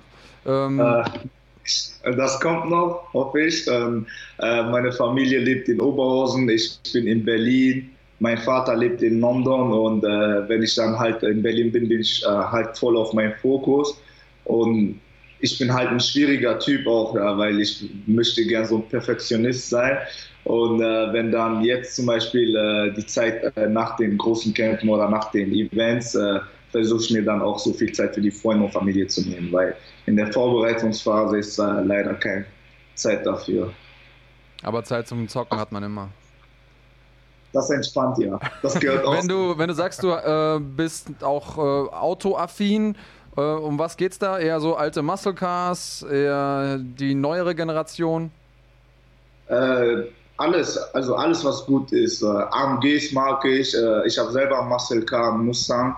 Äh, 2017 äh, ist mein Baby halt. Und äh, Mercedes finde ich toll und äh, ich mag Autos. Ich kenne mich damit also richtig gut aus und halte mich auch auf dem neuesten Stand. Okay, dann habe ich jetzt für dich als Muscle Car Fan und Mustang-Besitzer eine Frage. Es gibt ja den neuen Mustang GT, der kommt dieses Jahr raus. Ist allerdings ein Elektroauto und ein SUV. Wie ja. stehst du dazu? Äh, habe ich äh, noch gar nicht gesehen, aber wenn du sagst Elektroauto und äh, also das äh, packt mich irgendwie nicht. Da versuchen die meinen Mustang irgendwie in den Dreck zu ziehen. ja, da habe ich nämlich sehr, sehr viel Hate im Internet gelesen, dass die Leute gesagt haben, erstens SUV und dann Mustang nennen und dann auch noch Elektro geht überhaupt nicht. Also du wirst das dir erstmal keinen holen wahrscheinlich. Äh, nee, da bleibe ich bei meinen alten. Ja, also Auto muss schon, sonst macht das keinen Spaß. Das sehr gut. Stimmt, und äh, was ich genau. sehr, sehr interessant fand, war, du interessierst dich für den Schießsport, habe ich, glaube ich, äh, richtig gehört. Also für, für äh, Sportschützen äh, und verfolgst das Ganze und überlegst, das Ganze auch selbst mal zu machen? Wettkampfmäßig ja. dann auch, oder? Ja, also wenn es so weit äh, kommt. Also ich habe jetzt äh, seit dem letzten Jahr war ich im Urlaub und da war ich auf Schießstände und mhm. äh, ich selbst war auch bei der Bundeswehr, äh, bei der Sportfördergruppe als Amateur und Schießen, ich hatte erstmal einen Respekt davor und ich habe es ein paar Mal gemacht und ja, hat mir eine große Freude gemacht und ich dachte mir, wenn ich manchmal mich entspannen will, dann kann man da auch sowas wie ein Hobby entwickeln. Ja, wollte ich gerade sagen, weil das ist ja im Vergleich zum Boxen doch ein, ein, komplett anderer Sport. Du musst sehr, sehr ruhig sein, den Puls runterregeln, ruhige Hand haben, stehst sehr statisch. Äh, Gibt es auch Parallelen zum Boxsport? Ja, ich denke, äh, wenn ich das so beherrschen würde, wie du es sagst, dann wäre das auch natürlich hilfreich im Boxen, weil in manchen Momenten wäre das sehr gut gefragt, wenn man auch ruhig bleiben kann. Ja, und die Konzentration auch aufrechterhält, ja, ja, kann ich mir vorstellen. Ähm, sehr gut, dann äh, kommen wir mal vom Privatleben nochmal äh, kurz bevor wir dich gehen lassen, zurück äh, zum sportlichen Teil deines Lebens und zwar zu deiner sportlichen Zukunft. Ich äh, habe das jetzt schon gesagt, als Profi acht Kämpfe, acht Siege, fünf Knockouts, also ich sag mal lupenreine äh, Bilanz. Gestern äh, ganz ohne Probleme da, einen starken Mann aus Mexiko weggepackt. Wie geht's denn jetzt weiter? Das Jahr 2020 hat ja gerade erst begonnen. Wie oft werden wir dich im Idealfall dieses Jahr noch sehen? Und das ist ja immer die große Frage für einen Boxer, wann äh, hast du perspektivisch so den, den, ersten, den ersten größeren Titelkampf im, im Blick? Ähm, also da ist äh, im Moment, äh, äh im Moment äh, viel im Arbeiten, weil äh, mein geliebter Trainer ja im Krankenhaus liegt, einen Oberschenkelbruch hat und sich erstmal davon erholen muss und ja, also ich habe mich jetzt auf diesen Kampf jetzt äh, so gesagt alleine äh, vorbereitet und nach diesem Kampf wollten wir dann halt sehen, äh, wie es halt weitergeht, ob es mit dem Trainer, wann er wieder gesund wird und äh, äh, was man da machen kann, um mich in ein gutes Umfeld zu bringen. Und dann äh, geht es auch weiter, die nächsten Kämpfe da zu planen und eventuell dann Titelkampf dann zu machen oder ja. zu tun. Also du sprichst, glaube ich, von Uli Wegner, deutsche Trainerlegende. Ähm, gute Besserung auch an der Stelle. Und wenn der, wenn der krank ist, wenn der ausfällt, dann, dann, dann gibt es keinen Ersatztrainer, dann bereitest du dich selbst vor? Oder wie, wie, wie muss man sich ja, das vorstellen? Äh, es war so, dass äh, unser Gym in Berlin äh, letztes Jahr äh, geschlossen hatte ja. und äh, der Co-Trainer Georg Bramowski äh, hatte dann auch einen Wechsel äh, nach äh, Liechtenstein. Und äh, ja, und dann ist der äh, Wigner plötzlich erkrankt und äh, da hat man mir auch angeboten, die Trainersituation erstmal zu lösen. Und äh, ja, ich hatte dann irgendwie keine Lust drauf. Ich wollte so schnell wie möglich wieder boxen und dann hatte ich mir das zugetraut und mit Herrn Wegner hatte ich mich auch ein bisschen ausgetauscht und ja, das hat soweit so gut geklappt. Ach, du bist jetzt quasi der Trainer? Oder wie? Ja, bis jetzt, ah, ja. Okay. Ja gut, das ist ja aber nicht verkehrt. Also äh, das ist ja zumindest schon mal ein wichtiger Schritt, vielleicht auch für nach der aktiven Karriere. Äh, und Uli Wegner, hat man den nicht auch entlassen bei Sauerland oder ich da, war das Fake News? Doch, das stimmt, aber äh, auf eine Zusammenarbeit, äh, da hatten die nichts gegen und äh, bis, bis okay. zu der Verletzung haben wir dann auch äh, zusammen trainiert und dann kam das halt und dann kam der Kampftermin und dann hatten wir dazu gesagt. Okay, und das wird jetzt erstmal geklärt, diese ganze Trainerfrage, oder äh, steht so oder so der nächste Kampf jetzt in den nächsten, keine Ahnung, drei Monaten, nee. vier Monaten an? Also für den ersten Kampf war es jetzt äh, kurzfristig, äh, da hatte ich mir zugetraut und das ist auch nicht eine Situation, die ich äh, so stehen lasse, weil ein Boxer braucht auch sein Team und äh, da ist äh, Team Sauerland auch schon lange dran und die haben auch eine Liste an Lösungsvorschlägen und das wollte ich mir aber jetzt erst nach den Kampf anhören. Bis dahin war der Fokus nur auf den Kampf gewinnen und jetzt äh, ist das getan und jetzt in den nächsten Tagen werden wir dann äh, nach einer Lösung finden. Okay. Ja, Boxer äh, braucht sein Team. Also wenn ihr wollt, der Marc wohnt ja auch nicht weit weg. Er ist zwar kein guter Trainer, aber vielleicht ein gutes Maskottchen. Ja, ähm, oder ein guter Boxsack, falls er einen braucht. Ja. Oder Cheerleader. Kannst mal Pompoms äh, ja. in die Hand drücken und genau. dann kann er im Hintergrund ein bisschen für dich jubeln, wenn du trainierst. Sag Bescheid, wir stellen ihn gerne zur Verfügung. Sehr gut. Also, liebe Kampfsportfreunde, das war Abbas Barrow, eines der großen Talente, das wir in Deutschland haben. Wie gesagt, ungeschlagen in acht Kämpfen, EM-Bronze, äh, Quatsch, EM-Gold, WM-Bronze und auf dem besten Weg zum ersten großen Profititel und nebenbei auch noch Trainer. Also absolut äh, Hut ab an dieser Stelle. Abbas, besten Dank, dass du dir die Zeit genommen hast, hier kurz nach einem tollen Sieg äh, uns hier Rede und Antwort zu stehen. Und ich hoffe, wir sehen uns bald mal wieder und dann hoffentlich wieder nach einem erfolgreichen Kampf. Das hoffe ich auch. Dankeschön. Alles klar. Hau rein. Bis zum nächsten Mal. Das war Abbas Barau, eines der neuen Aushängeschilder des ja, traditionsreichen Sauerland-Boxstalls, die gestern zum ersten Mal in äh, der deutschen Boxgeschichte mit ihrem ja, langjährigen großen Konkurrenten Universum zusammen veranstaltet haben, da wirklich einen tollen Event auf die Beine gestellt haben und in Zukunft vielleicht auch wieder bei einem der großen öffentlich-rechtlichen Sender zu sehen sind. Wie gesagt, ZDF und ARD überlegen beide, wieder in den Boxsport einzusteigen. Schaden kann das Kampfsport Deutschland auf keinen Fall, ganz im Gegenteil. Und äh, da sind wir mal gespannt, was da noch kommt. Und weil wir ja der große deutsche Kampfsport-Podcast sind, haben wir heute nicht nur MMA-Kämpfer, Ringer und Boxer im Programm, sondern auch Kickboxer und haben jetzt als nächstes jemanden in der Pipeline, der vor einigen Wochen, wenigen Wochen, vor zwei Wochen um genau zu sein, auf einem sehr, sehr heißen Pflaster für Deutsche oder generell für ausländische Kämpfer äh, einen, seinen Titel verteidigt hat, einen äh, sehr, sehr deutlichen Punktsieg geholt hat nämlich Dennis Wossig. Der ist äh, Champion in der ja, wahrscheinlich größten chinesischen Kampfsportorganisation äh, Wulin Feng, also WLF, und hat seinen Gürtel dort verteidigt gegen Fang Feda und zwar äh, ja, in einem spannenden Fight über fünf Runden und hat das Ding deutlich nach Punkten gewonnen. Das ist nicht unbedingt selbstverständlich, denn in der Regel werden Ausländer und insbesondere Deutsche äh, eher zum Verlieren nach China eingeladen. Dass jemand dort äh, Champion ist und diesen Titel auch noch nach Punkten verteidigen kann, das ist keine Selbstverständlichkeit und äh, da im Hintergrund sehen wir ihn schon, Dennis Wossig.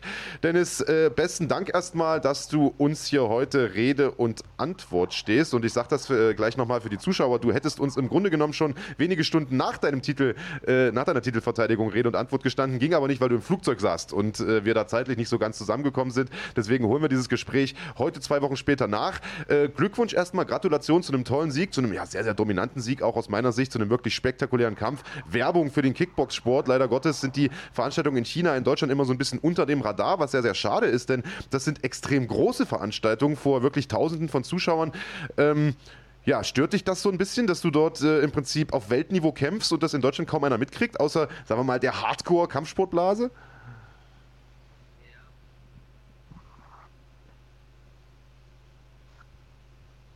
Oh, ich habe hier gerade ein technisches Problem. Ich höre dich schlecht. Kannst du mal kurz gucken, ob du irgendwas an deinen Einstellungen machen kannst? Vielleicht hast du dein Mikrofon aus. So, jetzt probier nochmal, was zu sagen. Nee. Das ist natürlich schlecht. Dennis hat einen Schnappschuss erstellt. Sehr gut. Ja, jetzt haben wir Äh, liegt zumindest das, mal liegt das vielleicht an uns hier oder äh, liegt, das, liegt das an der Verbindung von Dennis? Hallo? Ah, ja, da, ist er. Wunderbar. Alles Also, wir sind ja hier live, da kann sowas mal passieren. Dennis, sei gegrüßt nochmal. Jetzt hören wir dich auch. Ähm, hast du mich denn gehört? Ja, ne? Du hast immer genickt die ganze Zeit. Ja, ja ich habe alles gehört. Wunderbar. Okay. Na, dann schieß mal los. Also, Ja. wie ist das in China zu kämpfen? Ja, äh, ist eine Top-Sache. Wie gesagt, leider fällt das bisschen hier in Deutschland unter den Radar. Ne? Aber die Verhältnisse sind auch kompliziert mit den Rechten. Also, wie gesagt, Facebook, YouTube und so weiter ist alles in China gesperrt. Und da fällt es auch ein bisschen schwer, das alles nach Europa zu übertragen. Aber in den letzten Jahren haben die große Fortschritte gemacht, das Ganze hier auch nach Europa zu übertragen. Und wie gesagt, ich habe das jetzt auch mit, mittlerweile mitbekommen, dass ich da gut unterwegs bin und freut mich, dass es auch geklappt hat, dass ich hier sein kann. Ja, also du bist ja auch nicht der Einzige, der da zum Teil in große Kämpfe verwickelt ist in China. Leider Gottes ist das äh, aus Deutschland, wie du schon gesagt hast, relativ schwierig zu verfolgen. Also ich selbst habe mir deinen Kampf auf irgendeinem chinesischen Portal angeguckt. Ich weiß ehrlich gesagt nicht mal, ob das legal oder illegal war. Also es war auch alles mit chinesischen Zeichen und habe den Link da irgendwie über drei Ecken geschickt bekommen. Also es ist sehr, sehr abenteuerlich, diese Kämpfe zu verfolgen, was sehr, sehr schade ist, denn ähm, es sind zum Teil auch Kämpfe mit wirklich prominenter Ver äh, Beteiligung. Also äh, WLF für alle in Deutschland, die das nicht kennen, äh, da kämpfen wirklich äh, zum Teil die Creme de la Creme des, des Kickbox-Sports. Und ähm, wie genau bist du nach China gekommen? Also wie muss man sich das vorstellen? Gibt es da irgendwann einen Anruf, äh, wo irgendein Chinese dran ist, der dir einen Koffer Geld anbietet? Oder äh, muss man da Connections haben? Wie kommt sowas zustande? Ja, wie gesagt, wie in den anderen Sportarten auch, bei MMA oder Boxen, wie gesagt, läuft meistens alles über Kontakte ab. Und da kriegt man halt erstmal halt seinen Aufbaukampf, ne? Und muss sich quasi hochkämpfen und dann kriegt man halt, wenn man gut ist und denen gefällt, kriegt man halt einen Vertrag über drei, vier Kämpfe. Ja, und dann läuft das ganze halt so weiter, bis man sich halt einen Namen aufgebaut hat. Und je größer das Interesse da ist, und dann kann man auch da ein gutes Angebot rausschlagen.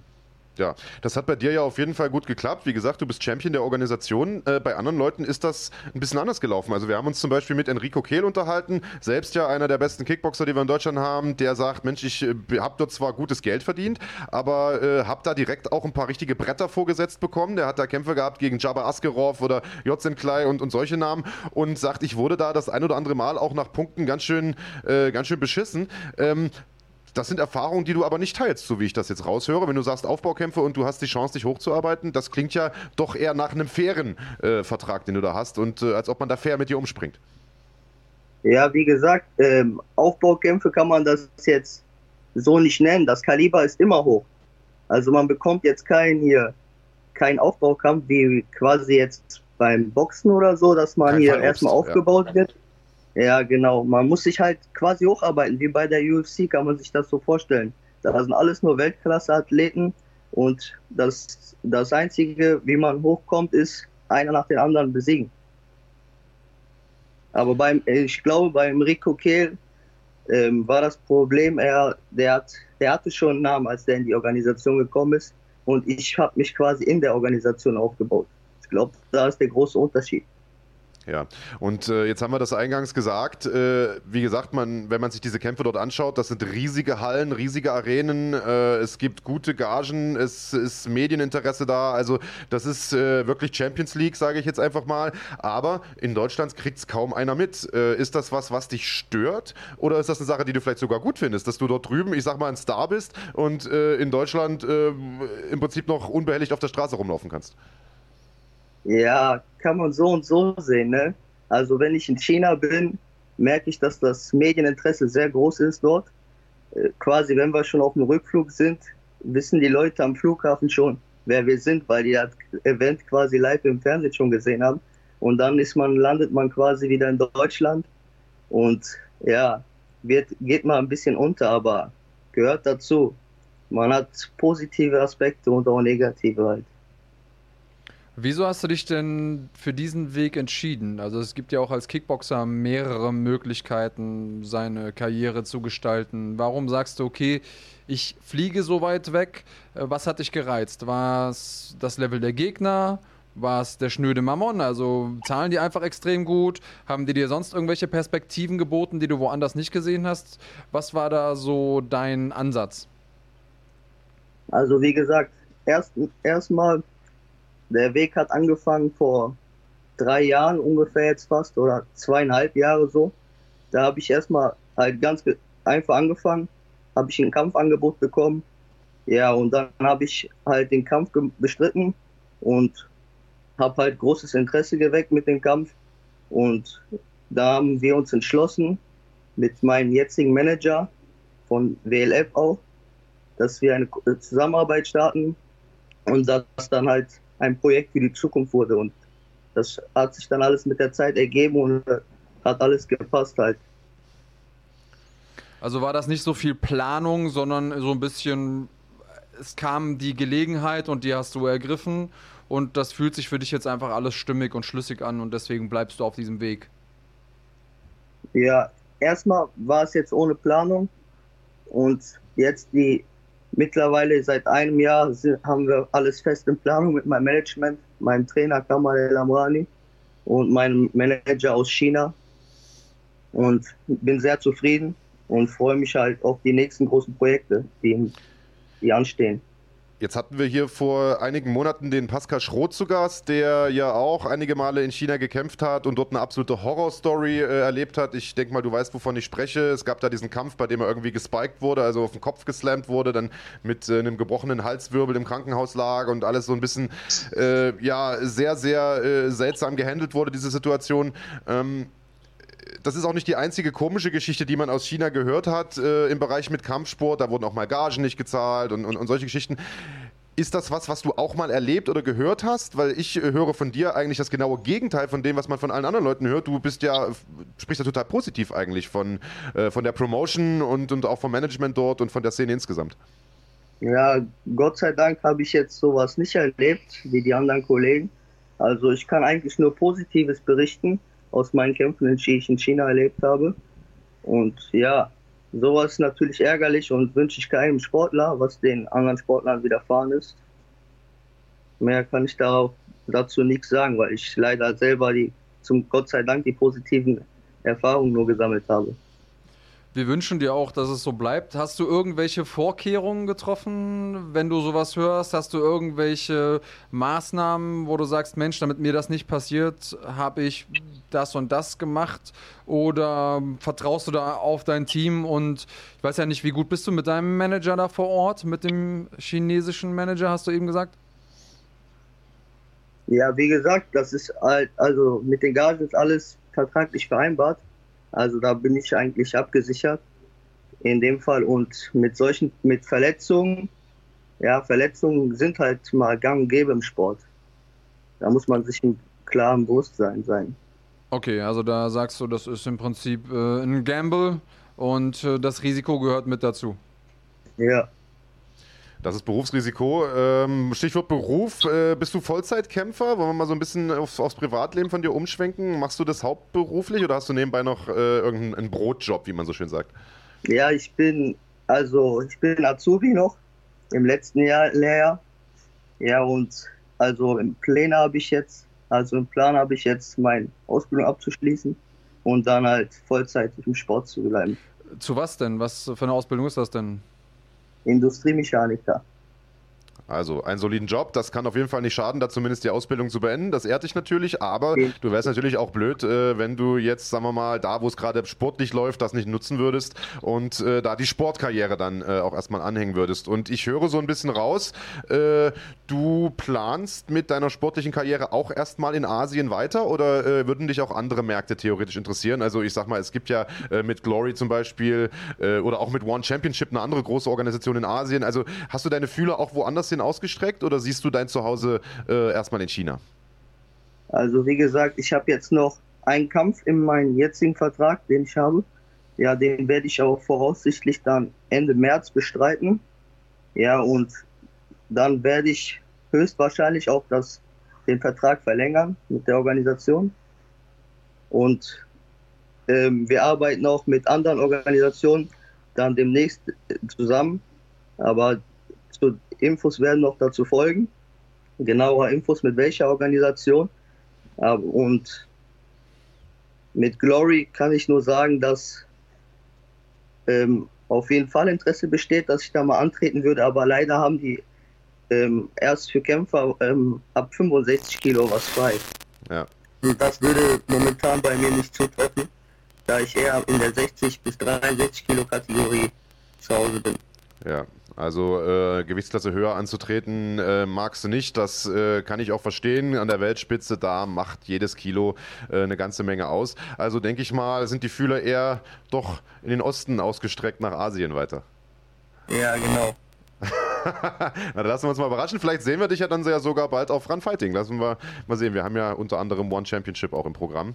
Ähm, Siehst du, haben wir da vielleicht sogar schon eine kleine Info entlockt. So, Dennis, wir haben da leichte Tonprobleme. Mir grisselt es immer so ein bisschen im Ohr. Deswegen würde ich sagen, wir machen da an der Stelle auch Schluss. Ich danke dir auf jeden Fall ähm, erstmal für ein sehr, sehr interessantes, sehr, sehr erhellendes Interview auch, das äh, gezeigt hat, dass es offensichtlich nicht alles in China schlecht ist, so wie man es immer hört. Äh, ganz im Gegenteil, man kann da offensichtlich auch äh, fair behandelt werden, eine tolle sportliche Karriere hinlegen, ohne irgendwie an jeder Ecke beschissen zu werden oder Angst haben zu müssen, da äh, irgendwie übers Ohr gehauen zu werden. Ähm, Nochmal als Hinweis für alle, die sich mit der Szene dort nicht so auskennen, gern mal hinschauen. WLF heißt die Liga, wirklich gigantische Promotion. Ähm, Dennis Wossig, einer unserer deutschen Vertreter dort in Asien, die die deutsche Fahne hochhalten, erfolgreich dort antreten. Und der nächste Kampf, hast du gesagt, ist im März, Ende März, glaube ich? Ende März, ja, in Macau voraussichtlich.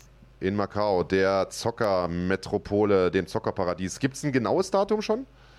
28. März. 28. März. Und gibt es einen Gegner auch? Ja, Gegner steht noch nicht hundertprozentig fest, aber eins kann ich euch sagen, ähm, dieses für Ende des Jahres ist ein Knaller bekannt.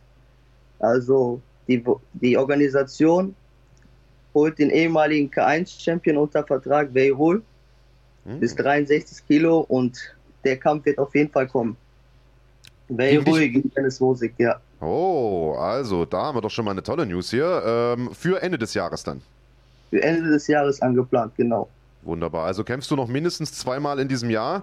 Ähm, ist zwischendurch noch was geplant? Ist ja schon ein straffes ja, Pensum. Erstmal erst die zwei großen Projekte und zwischendurch mal gucken.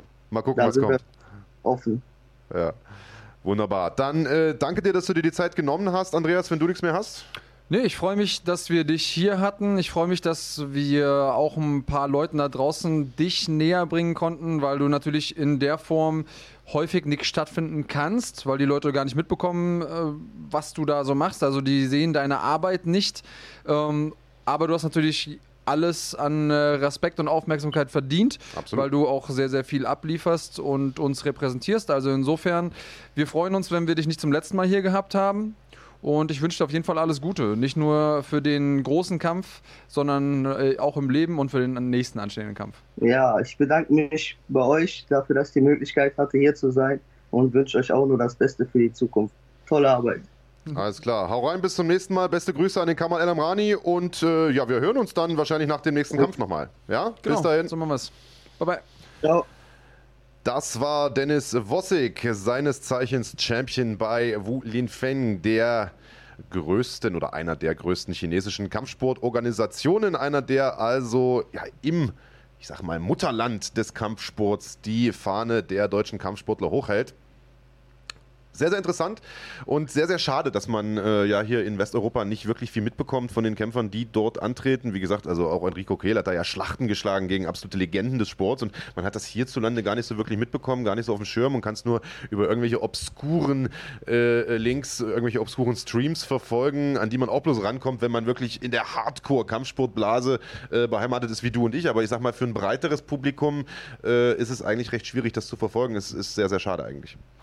Ja, es ist immer schwierig. Ich weiß, dass ähm, das nicht alles ist für einen Kämpfer. Ich glaube, dass die Kämpfer, die an der Weltspitze sind, nicht unbedingt für den Ruhm primär kämpfen. Ich glaube, sonst kommt man nicht so weit hoch, jedenfalls in den meisten Fällen. Mhm. Aber auf der anderen Seite ist es natürlich auch komisch, wenn, wir haben es ja bei Saba auch mitbekommen, ne, wenn du irgendwie auf Weltklasse-Level ablieferst und dann zum Beispiel nicht in die Disco kommst, weil der Türsteher sagt ja, okay, wer zur Hölle bist du? Ähm, ich glaube, dass die Diskrepanz irgendwie schon an einem nagt. Auch wenn es vielleicht nur so in dem Moment kurz vorm Einschlafen ist, aber am Ende des Tages ist es trotzdem was, was was mit einem macht. Man muss ja nicht unbedingt gefeiert werden wie ein Nationalheld, aber zumindest mal eine gewisse Grundanerkennung gehört auch solchen Athleten, die international so abliefern.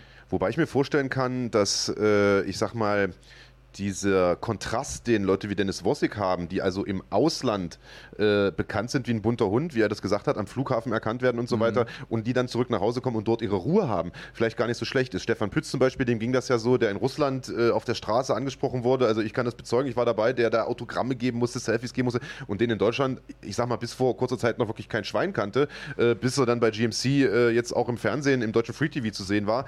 Ähm, oder auch äh, Timo Boll, den du ja bis vor ein paar Wochen noch nicht mal kanntest, unser deutsches Tischtennisass, der in äh, Asien, in China wirklich ein absoluter Megastar ist. Also der kann dort nicht auf die Straße gehen, da bilden sich Menschentrauben. In Deutschland ist der jetzt auch bekannt, aber nicht auf diesem Niveau. Und ich glaube, das ist vielleicht ganz angenehm, dass man mal dorthin reist, mal diesen, diesen Ruhm, diese 15 Minutes of Fame bekommt und dann nach Hause zurückfährt und wieder seine Ruhe hat. Also stelle ich mir eigentlich auch ganz angenehm vor.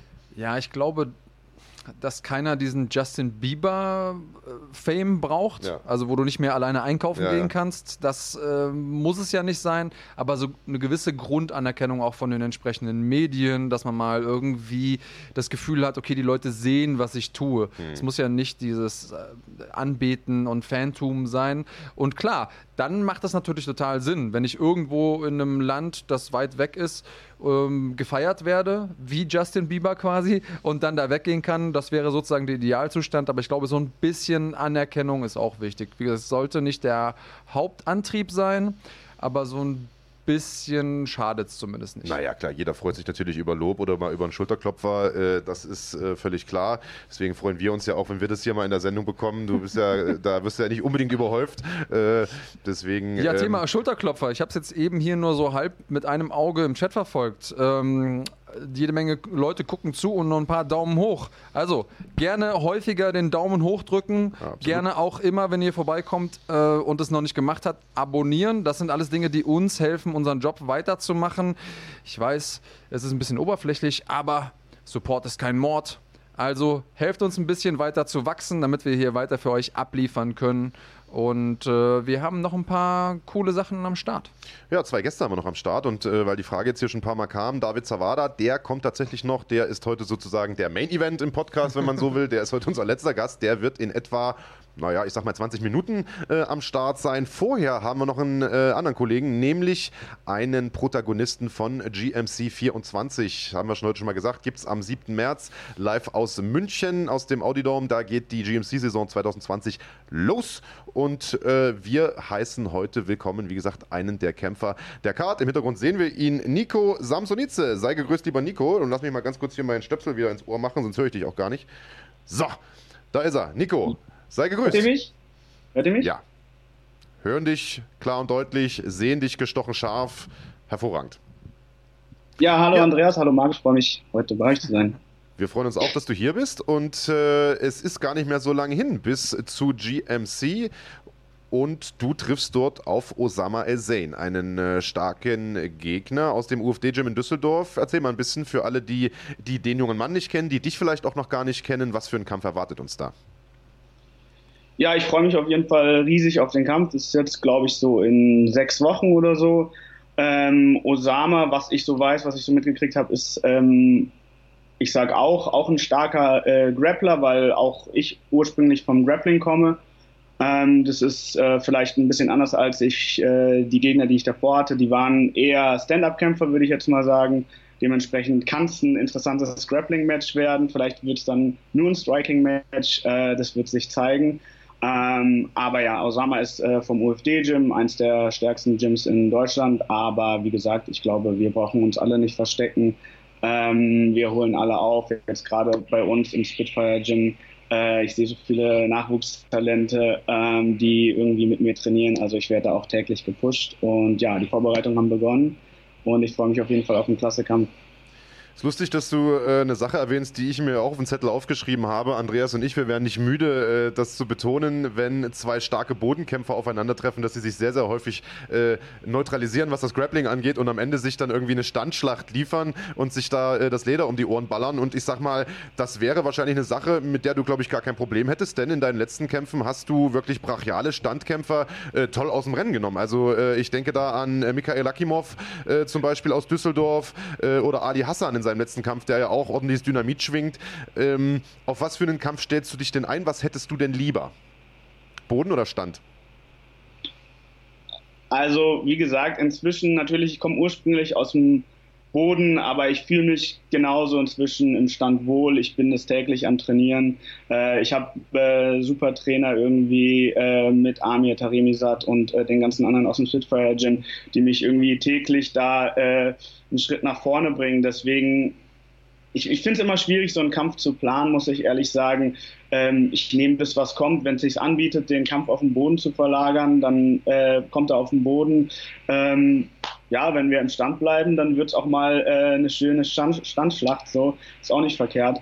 Und äh, ja, ich bin, ich bin gespannt, äh, wie, wie der Kampf sich, äh, ja, wie der Kampf sein wird. Aber ich stelle mich auf alles ein. Also von daher. Klingt für mich so ein bisschen, als wärst du kein großer Fan von Gameplans. Habe ich das richtig rausgehört? Ähm, so meine, beziehungsweise ich bin so ein bisschen, ich habe so die Überzeugung, dass man sich einen Plan machen sollte für verschiedene Situationen oder natürlich sich auf den Gegner einstellen sollte, zum Beispiel die äh, Techniken, die, die, die der Gegner macht, dass man die äh, drillt, dass man äh, die Verteidigung dafür drillt.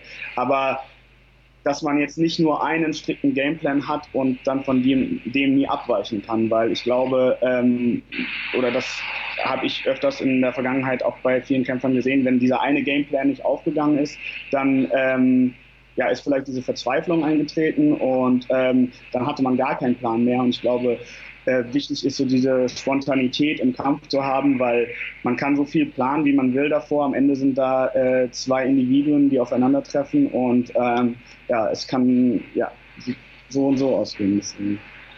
Also ich glaube, es ist nicht schlecht, einen Gameplan zu haben. Ich glaube, es ist nur schlecht, nur einen zu haben. Also es ist schon nicht schlecht, wenn man eine Option B oder C vielleicht noch hat, aber ich gebe dir natürlich vollkommen recht, es kann auch nicht schaden, äh, ja, einfach zu freestylen oder freestylen zu können und, und auf die Aktion zu reagieren oder auf die Situation zu reagieren, äh, so wie sie ist. Jetzt ist es so, du hast äh, einen tollen Lauf äh, zurzeit. Du hast irgendwie jetzt, ich glaube, die letzten fünf in Folge gewonnen, zum Teil auch oder den größten Teil davon auch vorzeitig gewonnen. Ähm, jetzt kann man natürlich sagen, wenn es da jetzt den sechsten Sieg in Folge gibt und ich glaube, den dritten oder so davon äh, in diesem Lauf bei GMC, dann könnte man sagen, bist du langsam auch in, in Greifreichweite äh, von einem Titelkampf vielleicht sogar. Wir haben ja äh, den Leichtgewichtschampion Marcel Grabinski auch in München auf der Card, der seinen Titel nicht verteidigt, den auch schon ziemlich lang nicht verteidigt hat. Ähm, ist dieser Gürtel etwas, das du schon so ein bisschen im Blick hast und wo du sagst, Mensch, wenn ich da jetzt noch ein, zwei Siege hole, dann wäre ich aber langsam auch mal an der Reihe? Ähm, also ich denke auf jeden Fall, das ist was, worüber man sprechen kann. Ähm, jetzt natürlich im ersten Fokus habe ich den nächsten Kampf im März. Aber wenn, wenn die Kämpfe gut ausgehen, die nächsten, dann sehe ich, ja, also ich sehe mich auf jeden Fall äh, da ganz oben mit dabei und wenn, äh, wenn ich diese Kämpfe gewinne, dann äh, gerne auch äh, eine Titelchance, äh, würde ich mich auf jeden Fall freuen. Die Frage ist natürlich dann, ob äh, im Leichtgewicht oder jetzt den nächsten Kampf habe ich im Federgewicht. Das wäre auch eine Option, weil äh, ich bin ein sehr leichtes Leichtgewicht, wenn man so will. Ich cutte so gut wie gar nicht. Ich hatte jetzt meinen äh, letzten Kampf bei GMC, da hab ich, haben wir Catchweight gehabt, da war es glaube ich 68 Kilo und ich musste dafür gar nicht schwitzen. Das heißt, äh, deswegen war jetzt der Gedanke, okay, wir machen mal Federgewicht und äh, das wäre genauso auch eine Option. Ähm, ich bin zwar sehr groß fürs Federgewicht, aber äh, recht dünn und äh, dementsprechend äh, fühle ich mich da auch sehr wohl, weil ähm, selbst wenn ich super viel esse, super viel trinke, am Kampftag äh, wiege ich nicht meine 80 Kilo wie so manche Leichtgewichte. Und ähm, ja, man merkt dann natürlich schon auch einen äh, Kräfteunterschied, wenn Leute so viel abkochen. Es ist natürlich dann immer wieder diese Diskussion, inwiefern ist es dann vielleicht auch schlecht für die Performance, wenn die Leute so viel cutten. Aber ja, dementsprechend äh, Federgewicht, Leichtgewicht, ich bin für alles offen. Äh, jetzt steht erstmal Federgewichtskampf an, äh, erstmal der Kampf im März. Und ähm, dann habe ich äh, in Planung im Juni äh, wieder bei GMC zu kämpfen. Da sind wir nämlich wieder in Berlin. Äh, das wäre dann wieder ein schönes Heimspiel, äh, so wie letztes Jahr. Und wenn der Kampf gut laufen sollte auch, dann ähm, ja, weiß ich nicht, was dem im Wege stehen sollte. Ich freue mich auf jeden Fall immer auf die Herausforderung. Und ähm, ja, na gut, jetzt wäre das ja eine Wahl zwischen Pest und Cholera zu sagen, äh, entweder greife ich im Leichtgewicht nach dem Titel gegen, gegen Marcel Grabinski oder im Federgewicht gegen Saba Bolagi. Was, was wäre dir da lieber, perspektivisch gesehen? Also es sind natürlich beides überhaupt keine leichten Aufgaben. Äh, das äh, steht außer Frage. Ähm, ja, ich glaube, so physisch gesehen tatsächlich äh, sehe ich mich eher gerade im Federgewicht. Vielleicht, wenn es aufs Leichtgewicht geht, müsste ich noch ein bisschen mehr äh, Masse aufbauen.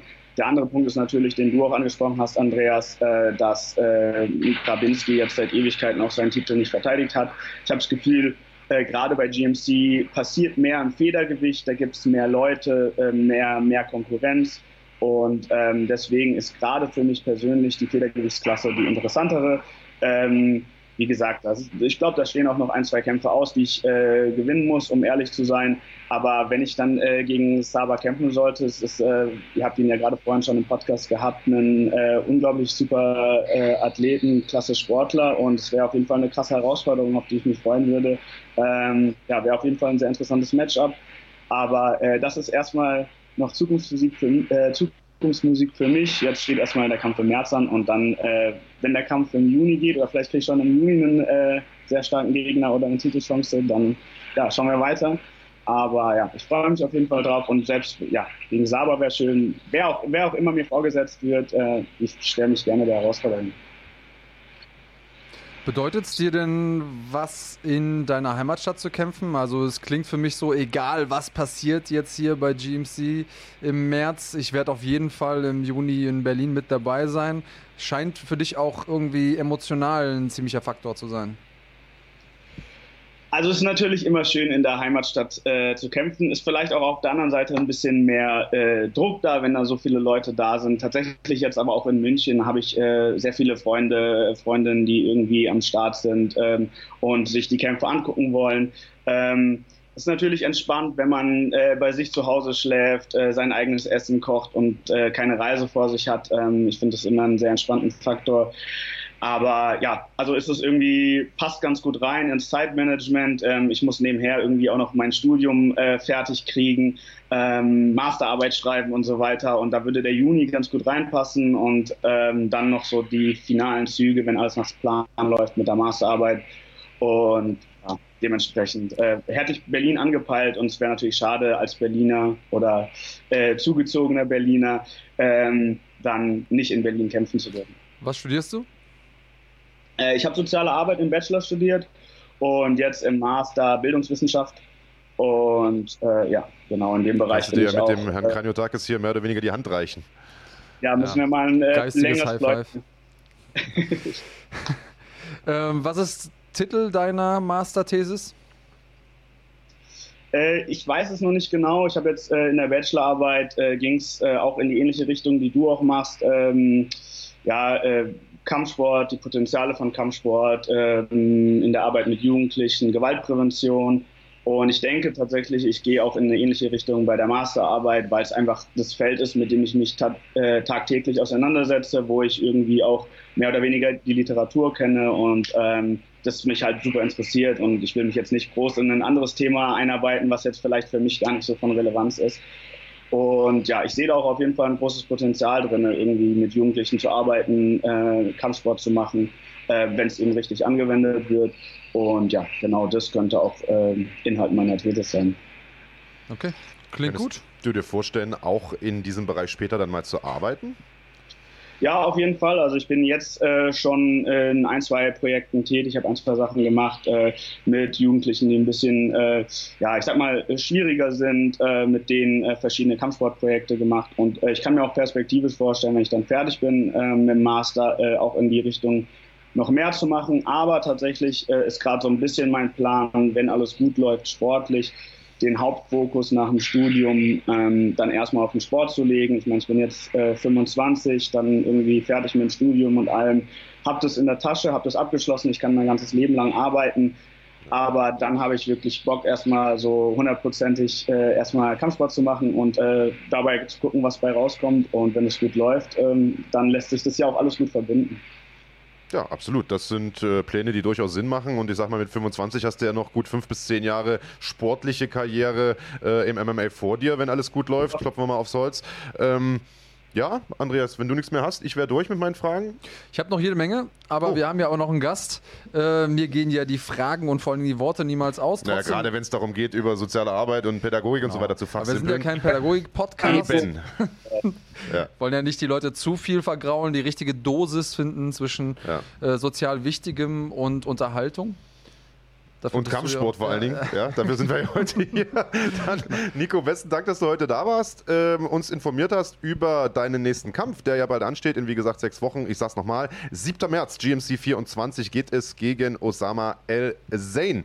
Ein Duell im Federgewicht, äh, bei dem sicherlich auch entschieden wird, ob die Weichen in Zukunft auf Leicht- oder auf Federgewicht gestellt werden. Also, ich bin sehr, sehr gespannt, freue mich, dich dort zu sehen. Äh, am anderen Ende von Deutschland quasi, einmal von Berlin nach München. Äh, also ein, ein richtiger Auswärtskampf sozusagen sozusagen. Ähm, ja, verletzungsfreie Vorbereitung und wir sehen uns aller spätestens dann am 6. März beim Wiegen. Ja, vielen Dank, hat mich sehr gefreut und äh, noch einen schönen Podcast euch. Dankeschön, schönen Sonntag. Danke dir. Ja, wer wir haben, unser Hauptgast kommt ja gleich. Das war Nico Samsonice. Und bevor der Kollege David Zawada zu uns stößt, werfen wir noch mal einen Blick auf den bereits angesprochenen Event GMC 24. Haben noch einen kleinen Einspieler für euch parat. Auf jeden Fall wird es eine Ballerei geben. ich meine, das ist ein Kampf und kein Schachspiel. Anatoly!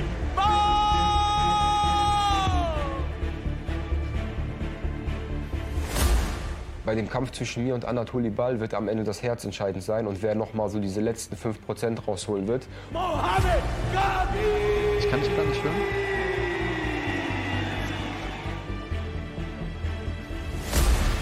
Es ist mehr wie nur ein Kampf. Es steckt mehr dahinter. Auch was hinter den Kulissen abgelaufen ist. Wo er gesagt hat, äh, ich hau dich und dein Ziehvater, dein Trainer an einem Abend weg. Das sind Aussagen, die tätigt man nicht.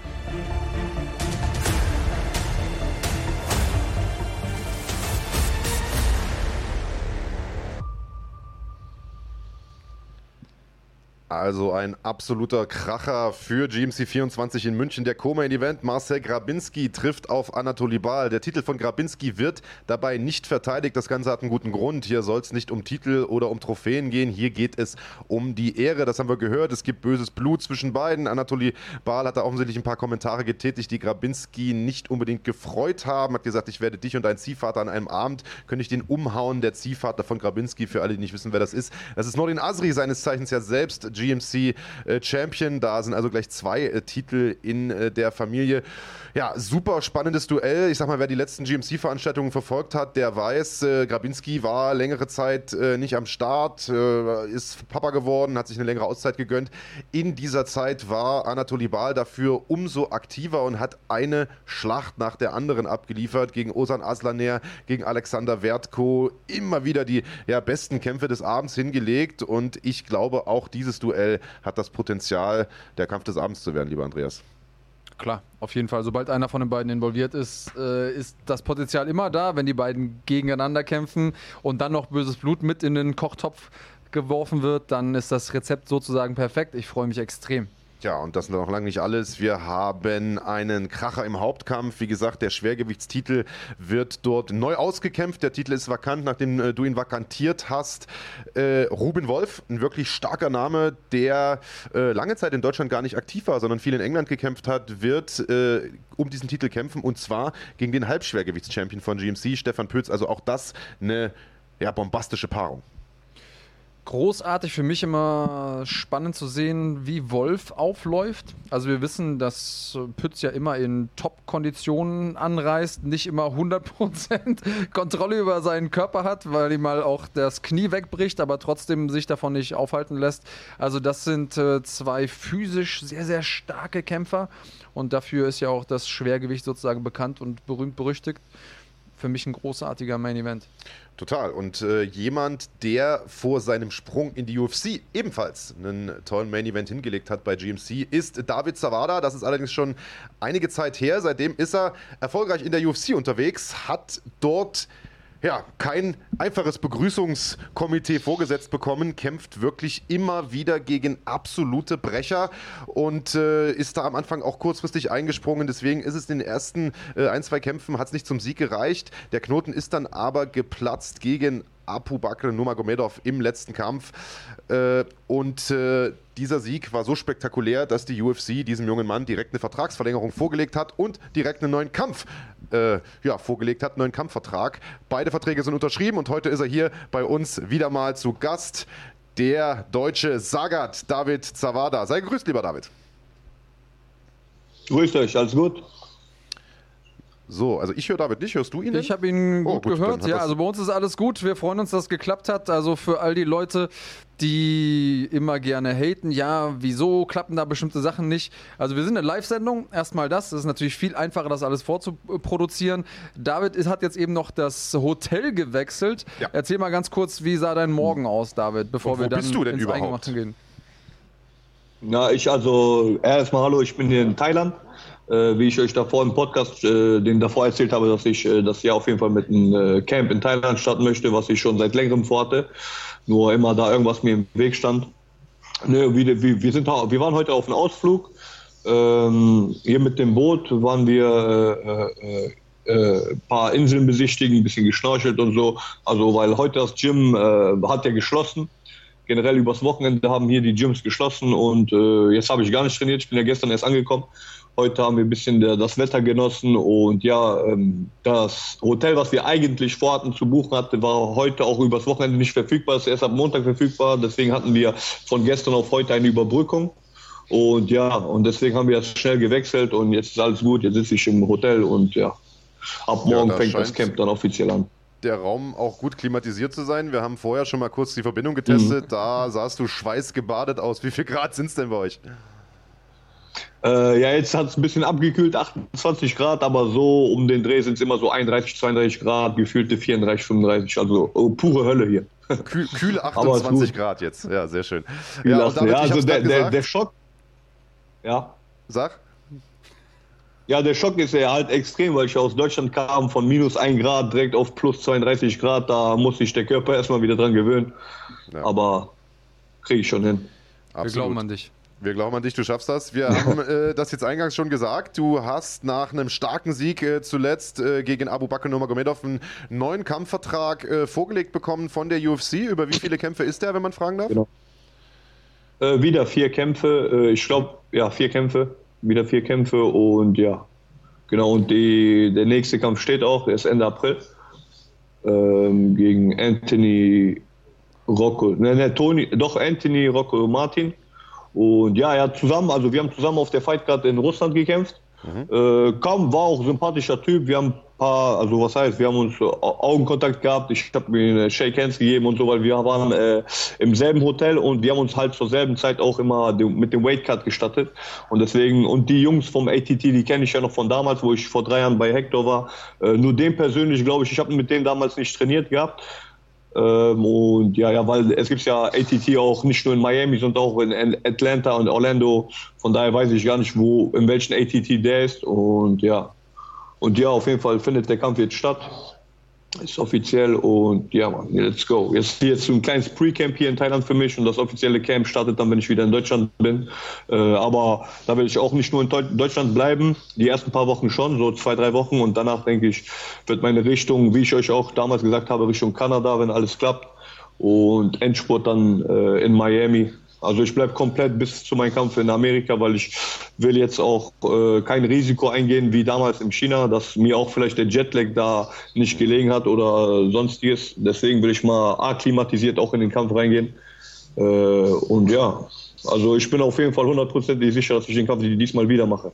Sehr gut. Also der Kampf ist am 25. April in Lincoln, Nebraska. Das wird also dein Genau. Amerika-Debüt. Und du planst Genau. also schon Genau. mehrere Das war- das war halt auch- Voraus.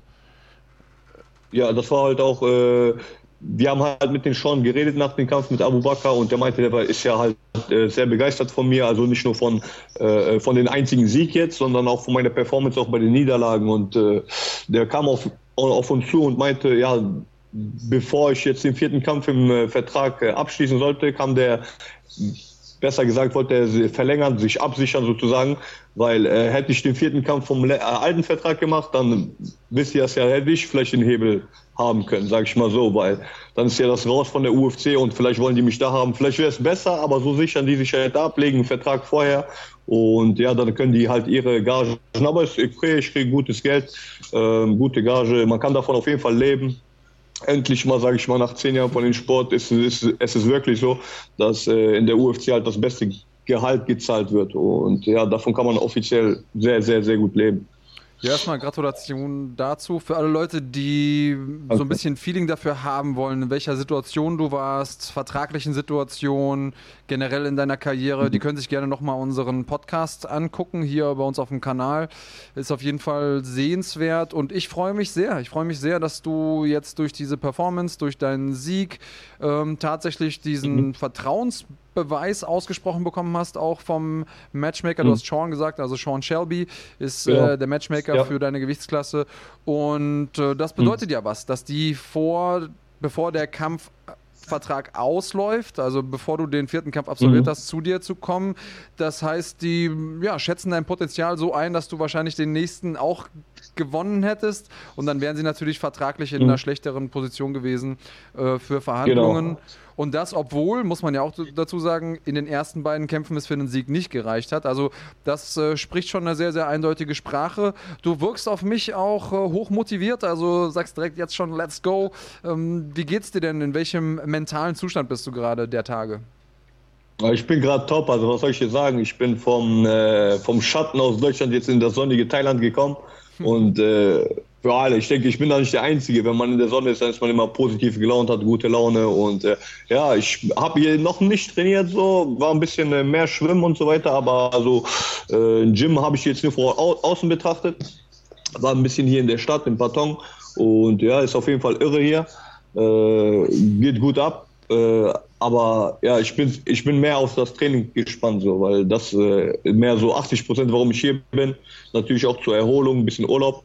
Und äh, ja, mir geht's gut und ich bin auf jeden Fall voll motiviert. Äh, warum ich so siegesicher bin, ich habe es gesehen, davor habe ich ja auch Mails, also Nachrichten bekommen, beziehungsweise haben Leute vorurteilt, dass ich auf jeden Fall raus bin aus der UFC und ich sag mal, ich habe das in, in einer Leichtigkeit, sage ich mal jetzt so, äh, umgekehrt. Ja. Also ich habe denen gezeigt, dass ich es auf jeden Fall drauf habe.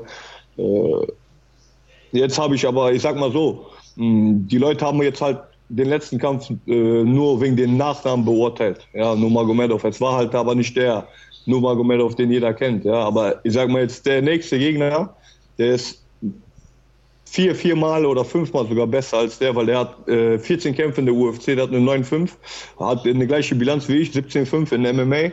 Äh, der hat aber schon eine sehr große Erfahrung, aber ich kam auch dann mit Leuten klar wie Li Ling und äh, Danny Roberts, die hatten auch viele Kämpfe, ich kam auch mit denen klar. Äh, und diesmal habe ich auch wieder eine Full Camp, von daher, ich bin mir hundertprozentig sicher, dass ich diesen Sieg mache. Er ist schlagbar, er ist stark. Ich weiß, er hat ein sehr, sehr, sehr gutes BJJ. Ähm, Stand-up ist auch sehr solide. Ja, wird auf jeden Fall Top, Top. Also da, darauf bin ich gespannt. Ich hoffe, ja, ich hoffe für beide, dass wir verletzungsfrei von der Vorbereitung kommen und äh, dann Vollgas geben können. Na, da klopfen wir mal auf Holz auf jeden Fall. Und äh, du sprichst da etwas an, äh, das ich mir jetzt auch schon auf den Zettel geschrieben habe. Also die UFC äh, bleibt da auf jeden Fall ihrer Linie treu und setzt dir einen Brecher nach dem anderen vor. Also äh, wir können ja mal ein bisschen zurückschauen. Dein Debüt hast du gegeben in Hamburg 2018 gegen Danny Roberts, kurzfristig eingesprungen. Ein mega Kampf da abgeliefert, Kampf äh, des Abends auch geworden, also den Bonus noch abgegriffen, am Ende geteilt, äußerst knapp nach Punkten verloren. Dann hat man dir Li Jingliang vorgesetzt in China, also auswärts gekämpft in der Höhle des Löwen. Der Typ eine absolute Granate. Danach Abu Bakr Nurmagomedov vorgesetzt in Moskau, also wieder äh, mhm. zu Hause vor heimischer Kulisse des Gegners. Und jetzt bekommst du mit Anthony Rocco Martin einen ultra erfahrenen Kämpfer, der unter anderem schon mit Damien Maya und so weiter im Oktagon stand. Also es mhm. wird nicht leichter, man macht dir da keine Geschenke, aber es kommt mir auch so vor, als ob du jemand bist, den das freut. Also der froh darüber ist, dass er wirklich harte Competition bekommt. Und ich sag mal jetzt, äh, man hat das ja auch schon gesehen, dass der ein oder andere äh, UFC-Debütant mal einen leichteren Gegner vor die Flinte bekommen hat. Auf jeden Fall. Also äh, ich sage nie zu einer sehr, sehr großen Herausforderung nein. So. Äh, und der Anthony, ich glaube, der ist auch sehr gut gerankt. Ich glaube, der ist in den Top 25 ist er dabei.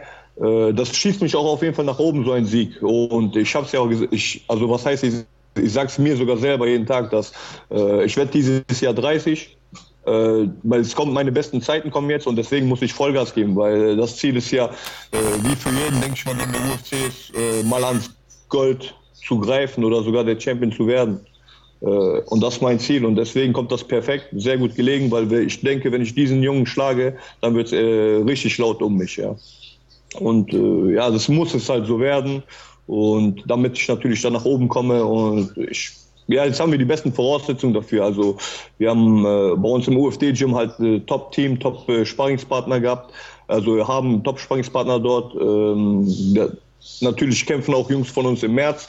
Dann werden die auch nicht, äh, äh, ich hoffe, also ich hoffe für die, dass die verletzungsfrei aus den Kämpfen kommen, aber ich weiß nicht, ob die dann äh, trainingsfähig sein können. Man weiß ja nie, Kampf ist Kampf, deswegen werde ich ab da, also eine Woche vorher oder eine Woche nach KSW, äh, nach Kanada fahren und mich da mit äh, Vierer Sabi vorbereiten. Und die letzten zwei Wochen habe ich so geplant, dass ich nach Miami, äh, nach Los Angeles äh, fliege, wenn es klappt, äh, zum Jay Silver, um da mich auch nochmal zu akklimatisieren. Von da ist ja der Flug nach Lincoln, glaube ich, zwei Stunden oder so. Ich habe es alles schon bedacht, also nicht nur ich, sondern ich mit Tommy und Ivan und meinem Bruder. Wir haben schon alles so ein bisschen bedacht, äh, dass das Camp ein bisschen glatter läuft diesmal. Und ja, wir haben ja auch mehr Zeit zum Plan. Von daher äh, sieht alles auch gut aus. Also ich bin auf jeden Fall schon in Thailand. Das hat geklappt. Das habe ich mir auch aufs Ziel gesetzt.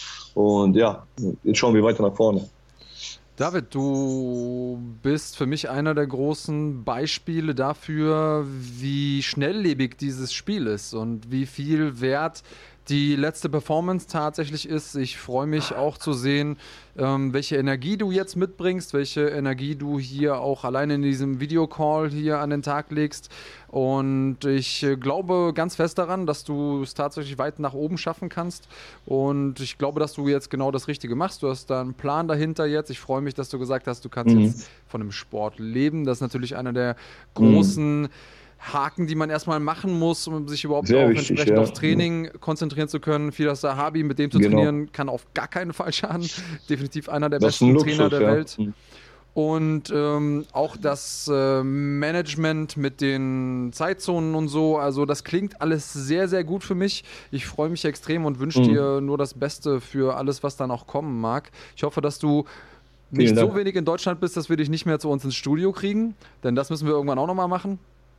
Nee, nee, auf jeden Fall, auf jeden Fall. Also ich bin auch gerne bei euch, war letztens so lustig, ne, war ein bisschen halt äh, nicht der alte David, den man kennt, weil ich da halt da von dieser Verletzung kam und da war es halt noch nicht so sicher, wie ich zurückkommen werde. Ne. Ich war natürlich sicher, dass ich zurückkommen werde, aber wie das dann klappen wird mit der Schulter, ja, aber es ist wie, wie man sagt, also einwandfrei, Augen zu und durch und ja, auf jeden Fall alles wieder gut mit meiner Schulter. Ist ja genau Perfekt. ein Jahr jetzt her, wo das passiert ist, da war ich in Mexiko. Jetzt bin ich in Thailand. Hier fährt man auch mehr Roller. Das ist ich Roller sagen, tu passiert, aber fahr nicht Roller. Ja, ja doch, ich fahre schon Roller, aber ich habe schon äh, Leute vor mir und hinter mir, die auf mich aufpassen. Also ich fahre mit so einem äh, Schutzkurier, sag ich mal, mit Se äh, Secret also Service Einsatz. Ja. Sehr gut. Ähm, jetzt gut. hast du gesagt, du möchtest irgendwann mal nach einem Titel greifen. Das ist natürlich etwas, das dich ehrt. Das ist etwas, wovon jeder Kämpfer einmal äh, träumt. Ich glaube, dass das Potenzial definitiv auch da ist, denn du bist ein talentierter Typ. Du hast ein starkes Team um dich drumherum. Also ich sag mal, die äh, Voraussetzungen ringsum äh, passen auch. Das Alter stimmt auch. Du sagst, du wirst jetzt 30, hast also im Prinzip die besten Jahre noch vor dir. Jetzt ist aber das Weltergewicht natürlich auch eine Gewichtsklasse, wo der Weg vielleicht ein bisschen weiter ist als äh, vielleicht im, ich sag mal, Fliegengewicht oder im Halbschwergewicht, wo äh, die Gewichtsklasse mhm. ein bisschen dünner besetzt sind. Äh, Gerade im Weltergewicht ist eine ganze Menge los mit dem Champion Kamaru Usman, mit Kobe Covington, mit Jorge Masvidal, dem Bad Motherfucker und mit Conor McGregor, der jetzt auch noch Wellen mhm. macht da in der Gewichtsklasse. Äh, hast du den McGregor-Kampf letzte Woche gesehen? Wahrscheinlich schon. Und äh, was ist deine Meinung dazu? Ja, ich habe den gesehen auf jeden Fall und äh, ja, hat mich auf jeden Fall erstaunt. Ich, äh, er hat mich auch selber überrascht mit den, äh, dass das so schnell gehen und dieser Trick mit der Schulter war auch cool, ein neuer Move wieder. Ähm, ja, okay, jetzt nicht so ganz neuer Move, aber äh, wie der den halt eingesetzt hat, dass er erstmal einen lockeren Check gemacht hat und dann gemerkt hat, ah, der ist effektiv und hat den nochmal ausgeholt und perfekt auf die Nase getroffen. Hm, ich muss man auch erstmal machen, ne? war gut. Also wie der den überrannt hat, was man von dem Kampf halten kann, jetzt, äh, ob der Cironi wirklich der Cironi war, den man in den Vorkämpfen kennt, weiß ich nicht. Also ich weiß, ich denke schon, dass die Niederlagen davor, die der hatte, den, äh, in den Kampf auf jeden Fall, äh, hat man wieder bemerkt, dass er nicht so ganz sicher in den Kampf kam, als wie der geredet hat in der Konferenz. Ähm, ja, aber ist gut für Connor, für uns alle, weil Connor, ich denke, Connor ist eine Marke, der hat den Sport auch sehr viel Gutes getan, äh, bevor das mit, den, äh, mit Khabib passiert ist äh, und äh, die anderen Sachen, die vorgefallen sind. Natürlich heben manchmal Leute ab, deswegen äh, tendiere ich immer dazu, immer unten zu bleiben.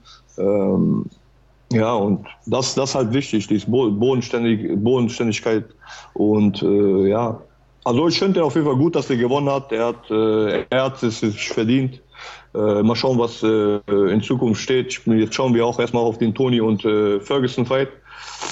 Ob der dann äh, vor den, also ich denke nicht, dass er sofort gegen den Gewinner oder äh, er Gewinner kämpfen wird, sondern ich denke, er wird noch einmal kämpfen. Ob das dann Gaethje oder Masvidal wird, äh, schauen wir mal. Aber ich denke, sowas wird die UFC, weil der sagt ja selber, der will aktiv sein in dem Jahr, finde ich gut. So sollte man auch sein. Also äh, das Mindset stimmt auf jeden Fall, dass der sagt, äh, Kampf Samstag, Sonntag abschalten, Montag wieder Gym. Genau so muss man es machen, weil das ist äh, ein Lifestyle, den muss man halt so pflegen. Man kann dann nicht äh, stoppen, weil wie man sagt, äh, das Game ist ein Marathon. Ja, wenn du stehen bleibst, überholen dich die anderen oder äh, laufen weiter nach vorne und so umso härter wird es dann für dich. Ja. Deswegen, ja, auf jeden Fall. Bin ich bei dir? Cooler Kampf. Für mich war ja. der Kampf auch ein Beweis dafür, dass er wieder das Mindset hat und wieder die Hausaufgaben mhm. gemacht hat. Es ist ja immer so, dass wenn die Lichter an genau. sind, dann sieht es häufig leicht aus, aber es sieht ja nur dann leicht aus, wenn man ja, ja. die Arbeit gemacht hat, wenn eben keiner zugeguckt hat. Und das hat man auf jeden genau. Fall gemerkt. Shoulder Strikes schon geübt jetzt seit dem Kampf? Bist du schon ins Gym direkt zurück nö, und hast ein paar ich, Leute mit der Schulter nö, weggecheckt? Nein, nö, noch nicht. Noch, nee, noch nicht, noch nicht. Aber äh, mal schauen, so kann man sich auf jeden Fall im Hinterkopf behalten. Ist jetzt nicht so mein Style äh, im Clinch, aber ich bin mehr so der, ich hau Knie lieber rein, auf den Bauch und dann zum Kopf. Ich bin mehr so ein Typ. Also Schultercheck. Wenn der Kampf kommen ist sollte... So, ist so ein Stefan Raab-Move, weißt du? So Stefan Raab zückt einmal und das ist schon leid. Wenn der Kampf kommen sollte, McGregor gegen Masvidal, wer gewinnt? McGregor. Weil äh, das, ist, das sind halt so Gegner, die den Connor liegen, denke ich. So Cerrone, Masvidal, ähm, ich denke, wenn der gegen Gaethje kämpfen würde, das wäre ein, ein sehr, sehr harter Kampf, weil Gaethje hat das Bums. Masvidal ist halt, der hat auch äh, Schlagkraft, aber ich denke, äh, er wird das zu emotional vielleicht nehmen, den Kampf gegen Connor. Ja. Und äh, ja, Connor ist halt ein Sniper. Bei denen, äh, ja, Masvidal, ich habe jetzt nicht, man hat auch nicht zuletzt so viel gesehen von Masvidal. Man hat halt diesen Nate-Kampf gesehen. Nate weiß jeder, ist halt wie der ist, der Nate, der steckt, gerne, steckt viel äh, ein gerne. Und äh, Ben Askren hatte davor schnell besiegt. Äh, Till war spannender Kampf, ne, weil da hat man auch gesehen, dass der nehmen kann, der Masvidal. Ähm, aber Till war jetzt nicht so einer wie Connor. Ja, Connor mhm. bewegt sich mehr, es variiert, variiert mehr und äh, ja, ich denke, wenn er gegen Masvidal kämpfen würde, würde es Connor auch machen. Oh, und ich denke sogar auch in der ersten Runde weil äh, ja, er, er hat halt dieses super Striking, das kann man ihm nicht nehmen, das kann man auch nicht äh, schlecht reden, es ist einfach gut, sehr gut. Und er schult das immer weiter, von daher bleibt er nicht stehen, entwickelt sich immer weiter und das wird immer besser. Und das macht er optimal, finde ich. Wo, woran der arbeiten muss, glaube ich, ist nur halt das Ground Game. Ähm, und ja, mal schauen. Wenn, aber solange die Defense gut genug ist, um da einen Takedown abzuwehren, soll er weiter so machen. Also immer so daran trainieren, worin man gut ist, natürlich die Schwächen auch verbessern, das denke ich mir immer, weil äh, irgendwann ist jeder überall gut und wenn man die Schwä Schwächen nicht behebt, dann äh, wird es irgendwann entscheidend sein im Kampf.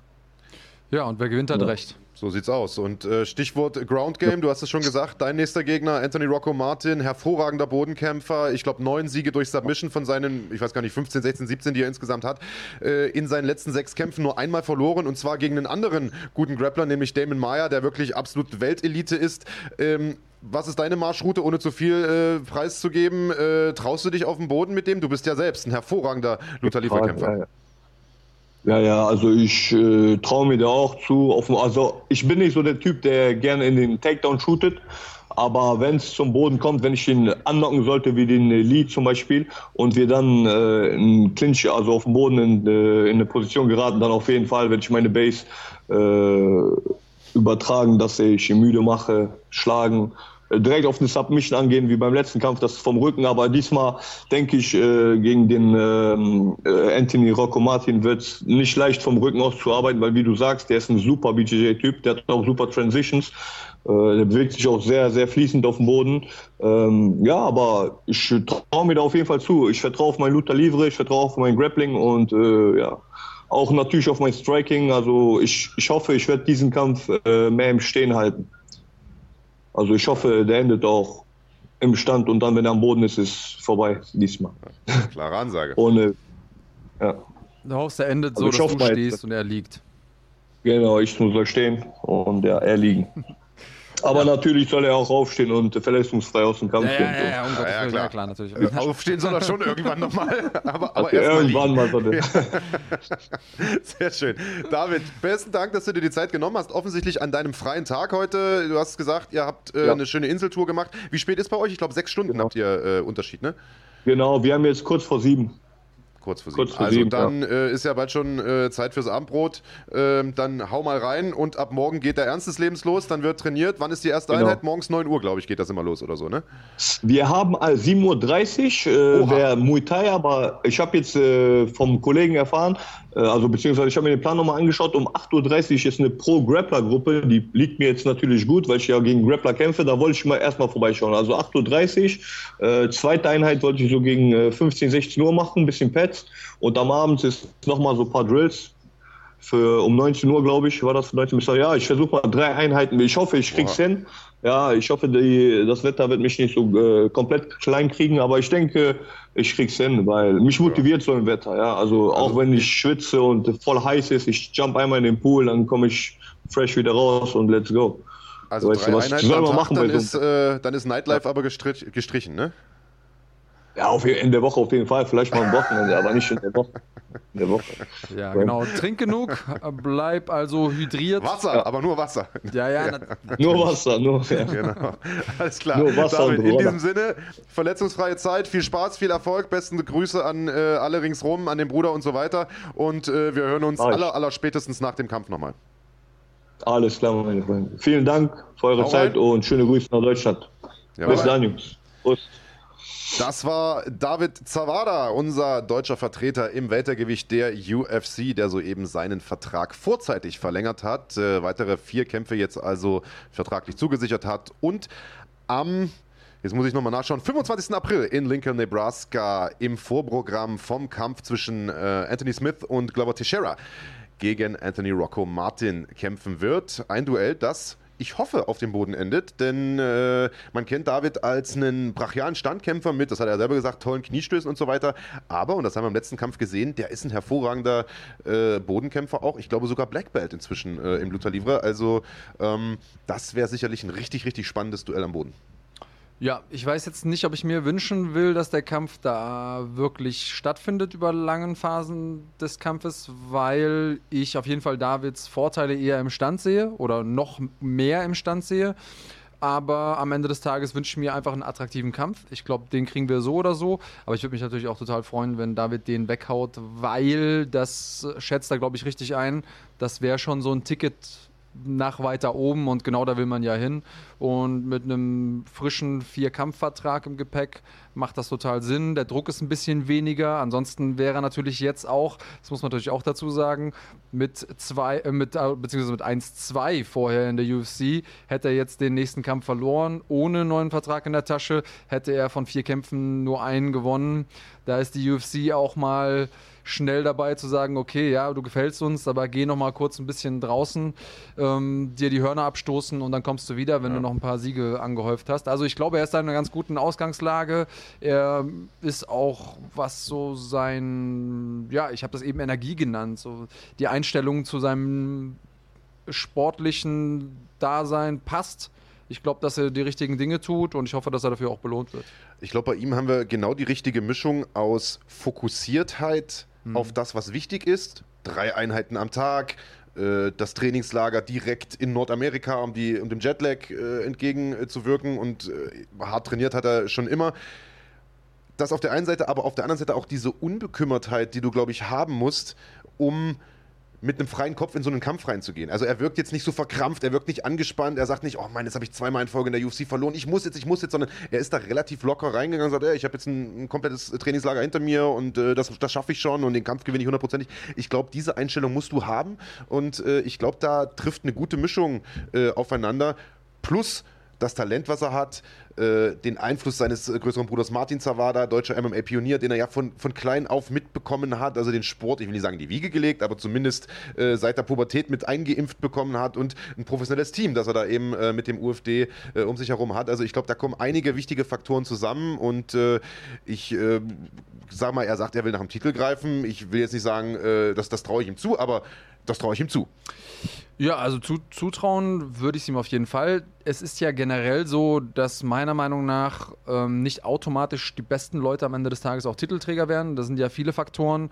Ähm, da sind auch so Sachen wie Verletzungspech irgendwie, die da mit reinspielen. Auch ein bisschen die Frage von Vermarktbarkeit. Also generell haben es ja europäische Kämpfer schwerer, gute Kämpfe zu bekommen und so weiter und so fort. Ich traue es ihm auf sportlicher Ebene auch auf jeden Fall zu. Ich hoffe, dass ähm, es bestmöglich läuft für ihn. Und unabhängig davon, ob es jetzt realistisch ist, dass er in absehbarer Zeit Champion ist, finde ich, dass es auf jeden Fall die richtige Einstellung ist, daran zu gehen. Denn äh, wenn er jetzt hier bei uns im Interview sitzen würde und sagen würde, ja, gucken wir mal, hm, ich will eigentlich nur ein bisschen mitkämpfen, das ist natürlich nicht der, die Einstellung, mit der man dann auch große Kämpfe gewinnt. Und ähm, ich glaube, dass, ja, ich habe all das gehört, was ich gerne hören will von äh, Kämpfern. Absolut. Und all das gesehen, was ich gerne sehen will. Also für mich äh, großartig. Äh, die Zeichen stehen gut im Hause Zawada, würde ich sagen. Das unterschreibe ich so. Ich glaube, wir haben heute generell einige interessante Sachen gehört, hatten ein tolles Line-up heute, sind nächste Woche natürlich wieder zurück. Vorher gibt es aber noch eine große Veranstaltung am Freitag, nämlich mit One Championship. Und wer One Championship nicht kennt, der sollte jetzt mal genauer hinschauen. Hey everyone, I'm Dimitri Johnson. This is Enrico the Hurricane Kid. Oh, da geht Nolan zu Boden. Großartiger Bodyshot. Hello everyone, this is Eddie Alvarez. This is Nikki Holscher. And you are watching. And you're watching. You're watching One Championship on Rand Fighting. Ja, und One ist zurück am kommenden Freitag um 14.30 Uhr, also am 31. Januar. Meine Wenigkeit darf das Ganze kommentieren. Das ist das Schöne an Veranstaltungen aus Asien. Die kommen in Deutschland zur äh, ja, wirklich angenehmen Zeit, äh, nämlich zum Mittag. Also Freitag vielleicht ein bisschen eher Feierabend machen. Man sagt ja immer so schön, Freitag ab 1 macht jeder seins. Das heißt, ihr seid dann pünktlich zu Hause. 14.30 Uhr geht es los, live aus Manila. Und die ganzen großen Stars aus Manila sind dann natürlich dort auf der Card bei One Championship Fire and and Fury heißt, äh, heißt der Event. Joshua Pazio verteidigt im Hauptkampf seinen Titel im Strohgewicht. Edward Foller Young ist am Start. Danny Kincaid ist am Start. Und, und da freue ich mich ganz besonders drauf, ein Duell im Fliegengewicht, äh, ein Muay Thai-Duell im Fliegengewicht. Patchdam bekommt es zu tun mit dem Japaner Momotaro. Also das Ganze am Freitag und am Sonntag gibt es dann wieder uns beide im Doppelpack. Äh, zur altbekannten Zeit am altbekannten Ort, 11 Uhr live hier auf YouTube, wenn alles klappt, mit einer interessanten News. Aber mehr verraten wir erstmal noch nicht. Ja, es bleibt spannend im Kampfsportuniversum, so heißt's. Ähm, ich, äh, ja, mag dieses Format. Ich mag dieses Format mit, dem, äh, mit den Skype-Calls. Ähm, mal kurz reingehört in unsere Community. Sagt uns gerne, wie es ihr findet. Also schreibt gerne unter das Video, wenn ihr jetzt nicht live guckt. Ihr könnt auch im Chat da gerne sagen, was ihr davon haltet. Wie steht ihr dazu? Mehr solcher Sendungen, wo wir mehrere Leute für kurze Interviews mit dazuschalten oder das äh, bisherige Format lieber nochmal mehr betonen, indem wir Leute hier vor Ort haben und länger mit einer Person sprechen. So ein bisschen eure Einschätzung würde uns interessieren. Lasst uns gerne da ein paar Infos da Genauso wie, ich werde nicht müde, es zu betonen, Daumen hoch gerne, Abo auch gerne abschließen. Und ähm, ja, Marc, hast du noch was auf dem Herzen? Ja, und weitererzählen. Also Mundpropaganda ist ja in Zeiten des Internets ein bisschen äh, etwas, was immer so ein bisschen in Vergessenheit gerät. Also liken, teilen, sharen äh, gerne, aber auch einfach weiter äh, erzählen, dass es da einen tollen Kampfsport-Podcast äh, gibt. Wir freuen uns über euren Support, über eure Unterstützung und wir freuen uns, wenn ihr auch nächste Woche wieder mit dabei seid beim Schlagwort-Podcast dann am 2. Februar. Haben wir schon wieder den ersten Monat geschafft hier. Bis dahin, bleibt gesund. Bleibt cremig.